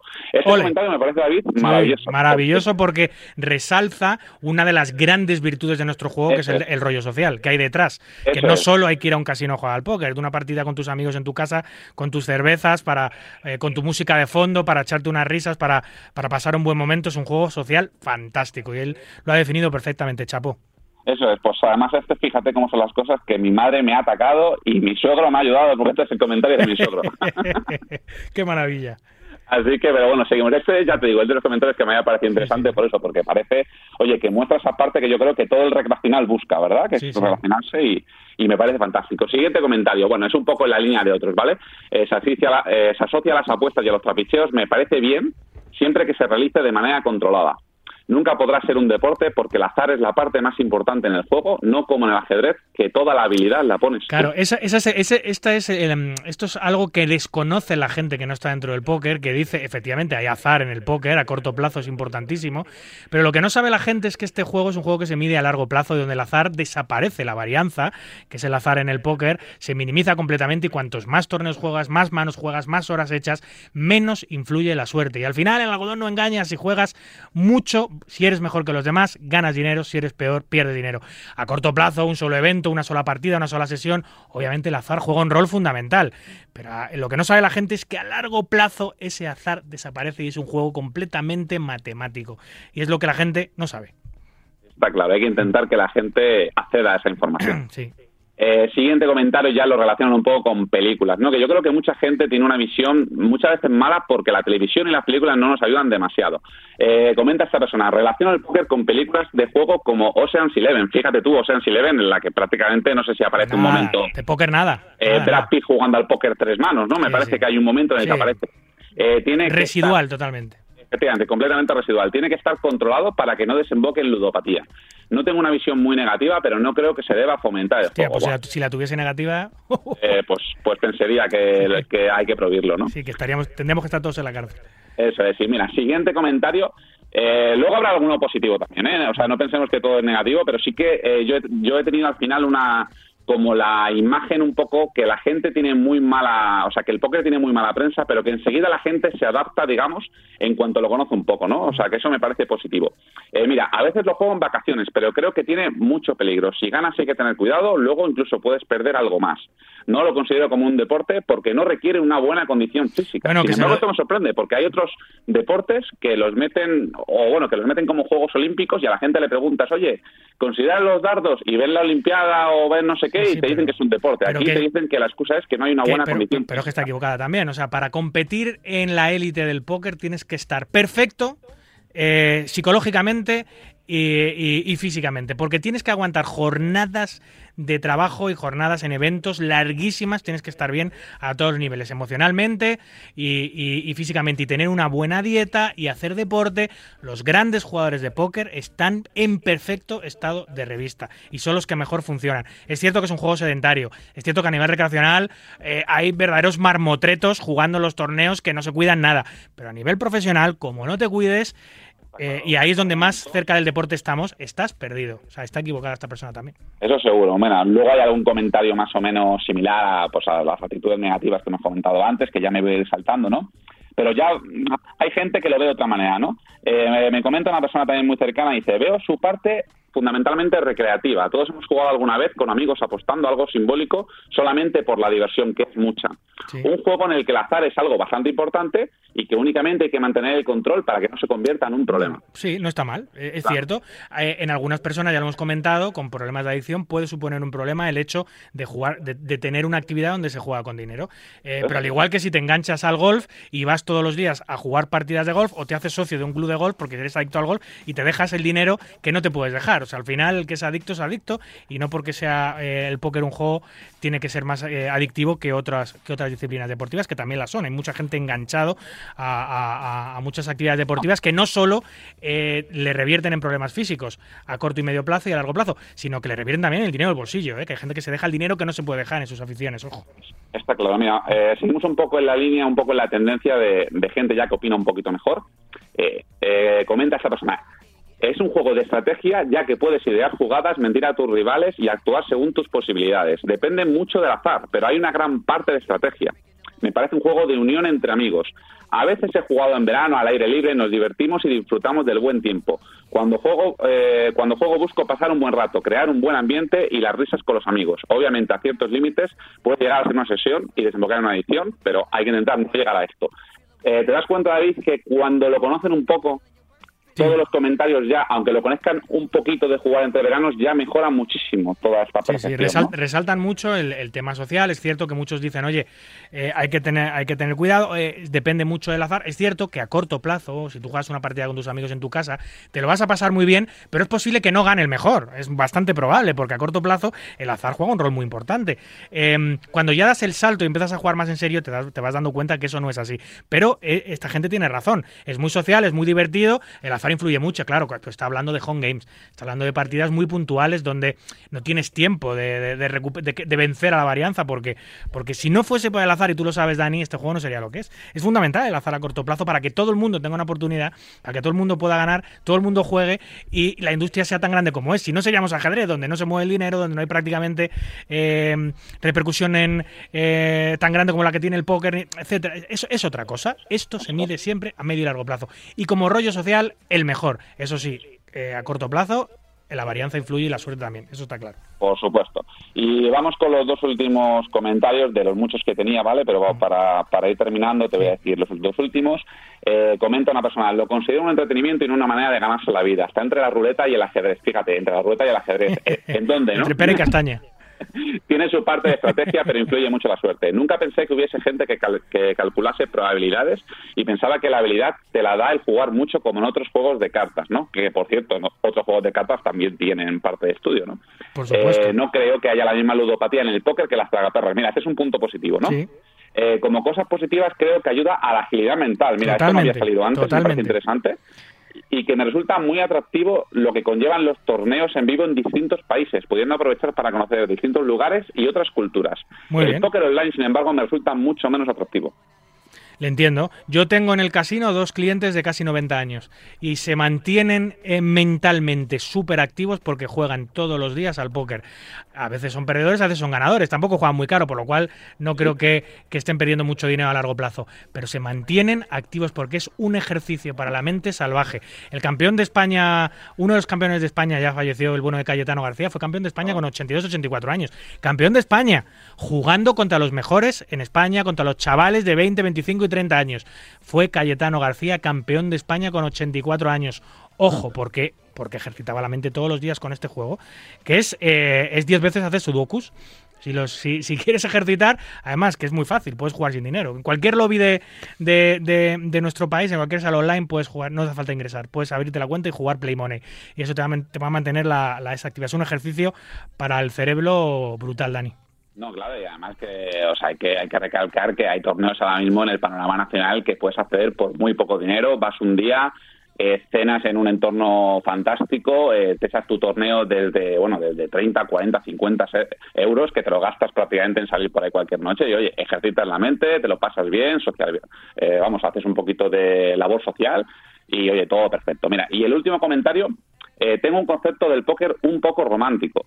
Siempre que escucho algo sobre este tipo de torneos o eventos, pienso en esos años oscuros de mafiosos del Chicago de los años 20 y la ley seca, un mundo turbio con Al Capone como protagonista en casinos clandestinos con fichas con su cara impresa una imagen muy vintage, supongo que influenciada por todas las películas de ese tipo que he visto. influenciado, no, súper influenciado por las películas. Pero bueno, esa visión romántica, eh, vintage, esa visión glamurosa del juego, eh, no solo le pasa con el póker y los jugadores. Eh. Yo, yo, hay mucha gente que viene a los casinos, yo lo veo porque trabajo en uno, que viene a los casinos vestido como de gala. Ya eso ya no se ya, no se estila así. Ya, a un casino puedes entrar casi en chancla si quieres. hoy en día. yo sigo viendo gente que viene con smoking al casino claro, luego están más perdidos que, un, pulpo, en un garaje, se dan cuenta de que todo ha cambiado. Pero hay una imagen de glamour del casino, de los juegos de casino, que también acompaña a los crupieres. Hay muchas, hay muchos, hay muchas personas que piensan que ser, que ser croupier es el, el, trabajo más glamuroso del mundo y luego cuando están trabajando y saben lo que es el trabajo, cómo está remunerado el trabajo y la cantidad de volumen de trabajo que hay, dicen, hostia, esto de glamour tiene lo que yo de bombero. Pero, pero eso sí, sigue habiendo ese, ese cliché alrededor de que no me parece mal. Oye, si la gente quiere pensar que el póker es así, pues perfecto, pero la realidad es otra, claro. Eso es, y luego un poquito, pues eso, un modo, a modo de resumen, ¿no? Eh, tal y como pensábamos todos, porque yo creo que esto no es una sorpresa, eh, la imagen que tiene la gente que no, que no conoce demasiado el póker no es demasiado buena. Como hemos comentado, a medida que lo conocen sí que va cambiando y mejora muchísimo esa percepción, ¿no? Eh, la mayoría pues lo relaciona pues eso, con problemas de adicción, de perder grandes cantidades de dinero, un poco con mala vida, ¿no? Y yo aquí sí que añadiría una cosa, ¿no? Sí es verdad que la tele no nos ayuda, que hay a veces que los medios generalistas que no conocen demasiado el póker o no conocen nada eh, no nos ayudan, pero sí es verdad que hay una parte que seguro que es responsabilidad nuestra, ¿no? Y es transmitirlo de la manera adecuada, yo creo que no siempre lo hacemos. Todas esas veces que, por ejemplo, otras personas que no conocen el póker nos ven tildados, a lo mejor nos ven tener una mala reacción cuando perdemos o incluso alguna vez que, oye, hemos ido a un torneo, tal, no sé qué, y no hemos tenido la mejor de las reacciones, eh, nosotros tenemos que transmitirlo bien y que la gente ya es su responsabilidad entenderlo, ¿no? Pero por lo menos que, oye, que la parte nuestra esté hecha y que lo transmitamos de la manera más favorable y que hagamos entender a la gente lo que es el póker, ¿no? Sin duda. Eh, en eso estamos aquí, ¿eh? En Marca Póker en eso estamos, precisamente. o sea, esa, es nuestra labor aquí ahora, ¿no? Luego mucha gente, eh, yo me canso de ver gente a lo mejor en un casino que entre los descansos igual se va a echar que si pues una bola rápida a la ruleta. Oye, si quieres diferenciar al póker de otros juegos, eh, pues a lo mejor no tienes que estar mixeándolos continuamente, ¿no? O sea, eh, o sea, hay cosas, yo creo que hay parte que nosotros podemos poner de nuestra parte eh, y que, oye, pues esa es nuestra labor y que el resto entiendan ya lo que quieran entender. Sin duda. Muy bien, Dani. Pues eh, como siempre, un placer tenerte. vamos a dejar el tema de la conciliación familiar y social para el próximo programa, que no creo que, tarde, si tienes a bien de venir. Hablaremos para que hablemos de un, tema también muy interesante, de, los jugadores de póker, tanto online como, como jugadores de póker en vivo sobre todo, que tienen que viajar mucho y estar muchas horas fuera de casa y con horarios muy nocturnos, cómo son capaces de poder conciliar su profesión o su hobby con su familia y con sus amistades. Es un tema delicado, pero del que hablaremos pronto, Dani. Eso es perfecto, pues muy bien, hasta la, hasta la próxima, David. un abrazo, amigo. Otro, hasta la. Escuchas Marca Póker, el deporte rey de picas.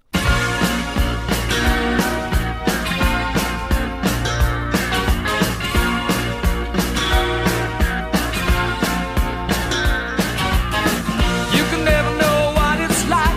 Your blood like winter freezes just like ice. And there's a cold and lonely light that shines from you. You wind up like the wreck you hide.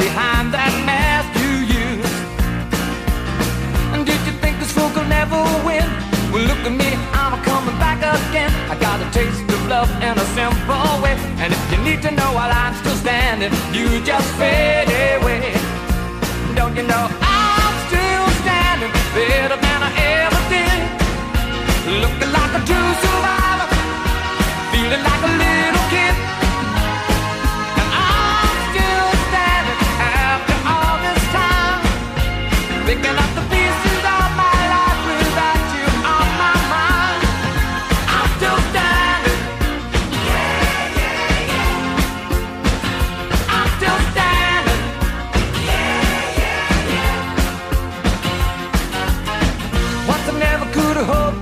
Bueno, pues vamos ya con el repaso que hacemos todos los fines de semana, todos los domingos, eh, sobre los torneos más importantes que se celebran dentro de nuestras fronteras, pero también fuera de nuestras fronteras por organizadores privados nacionales. Es el caso del Spanish Poker Festival, que cruza las fronteras bastante a menudo y esta vez lo ha hecho para trasladarse a tierras lusas. Allí tenemos en Troya a nuestro amigo Dani Albert. Buenas noches. Hola, buenas noches David, desde la Marina de Troya. ¿Qué tal? Eh, primera experiencia de SPF por allí, ¿no? No, tercera. Ah, es verdad, tercera. es verdad, perdona, perdona, cierto, cierto. Primera experiencia con este Bain, con un Bain nuevo.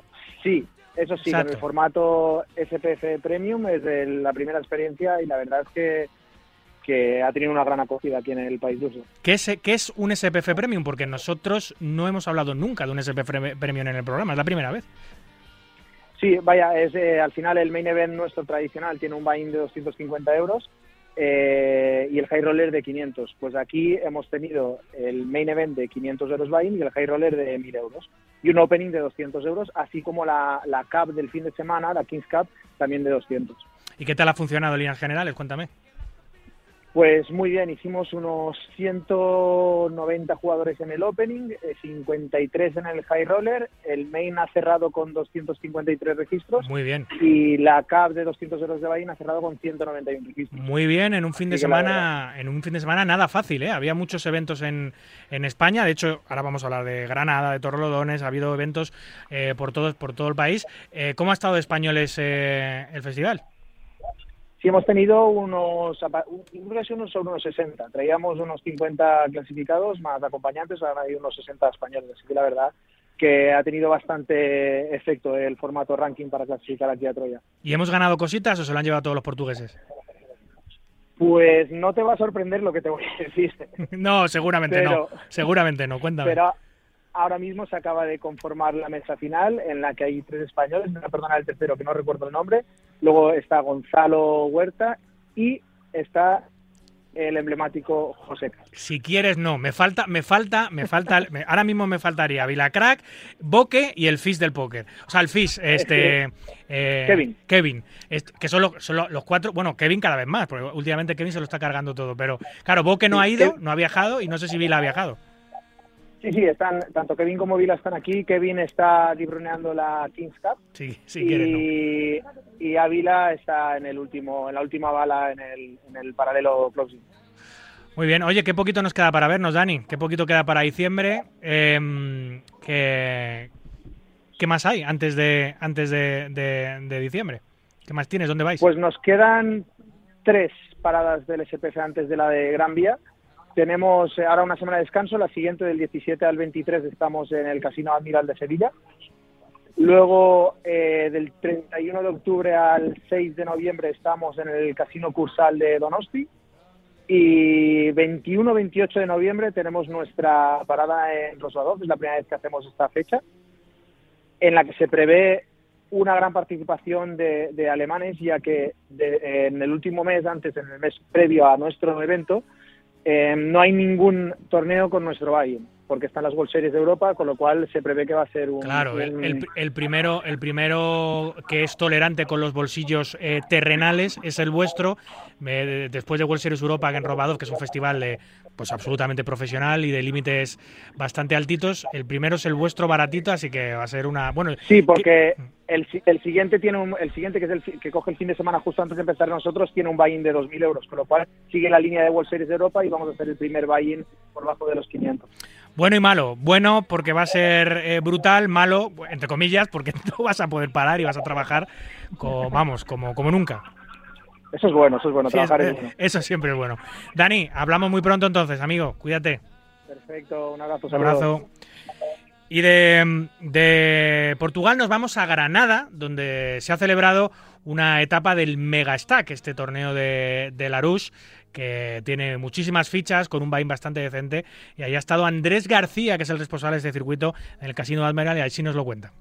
Semana del Megastack en Granada. El casino Admiral recibía la visita del Megastack Poker Fest, un torneo con dos días, uno en el que los jugadores con 80.000 puntos de inicio, por 200 euros de buy y con niveles de 40 minutos, podían disfrutar de una estructura jugable y divertida. Una vez jugados los 13 primeros niveles del torneo, ya en el sábado día 2 se cerraba el registro con 112 entradas y se anunciaban los premios.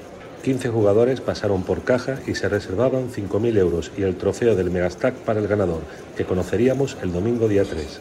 La siguiente parada del Megastack nos llevará hasta el Casino Mediterráneo de Benidorm del 27 al 30 de octubre. Buenas noches.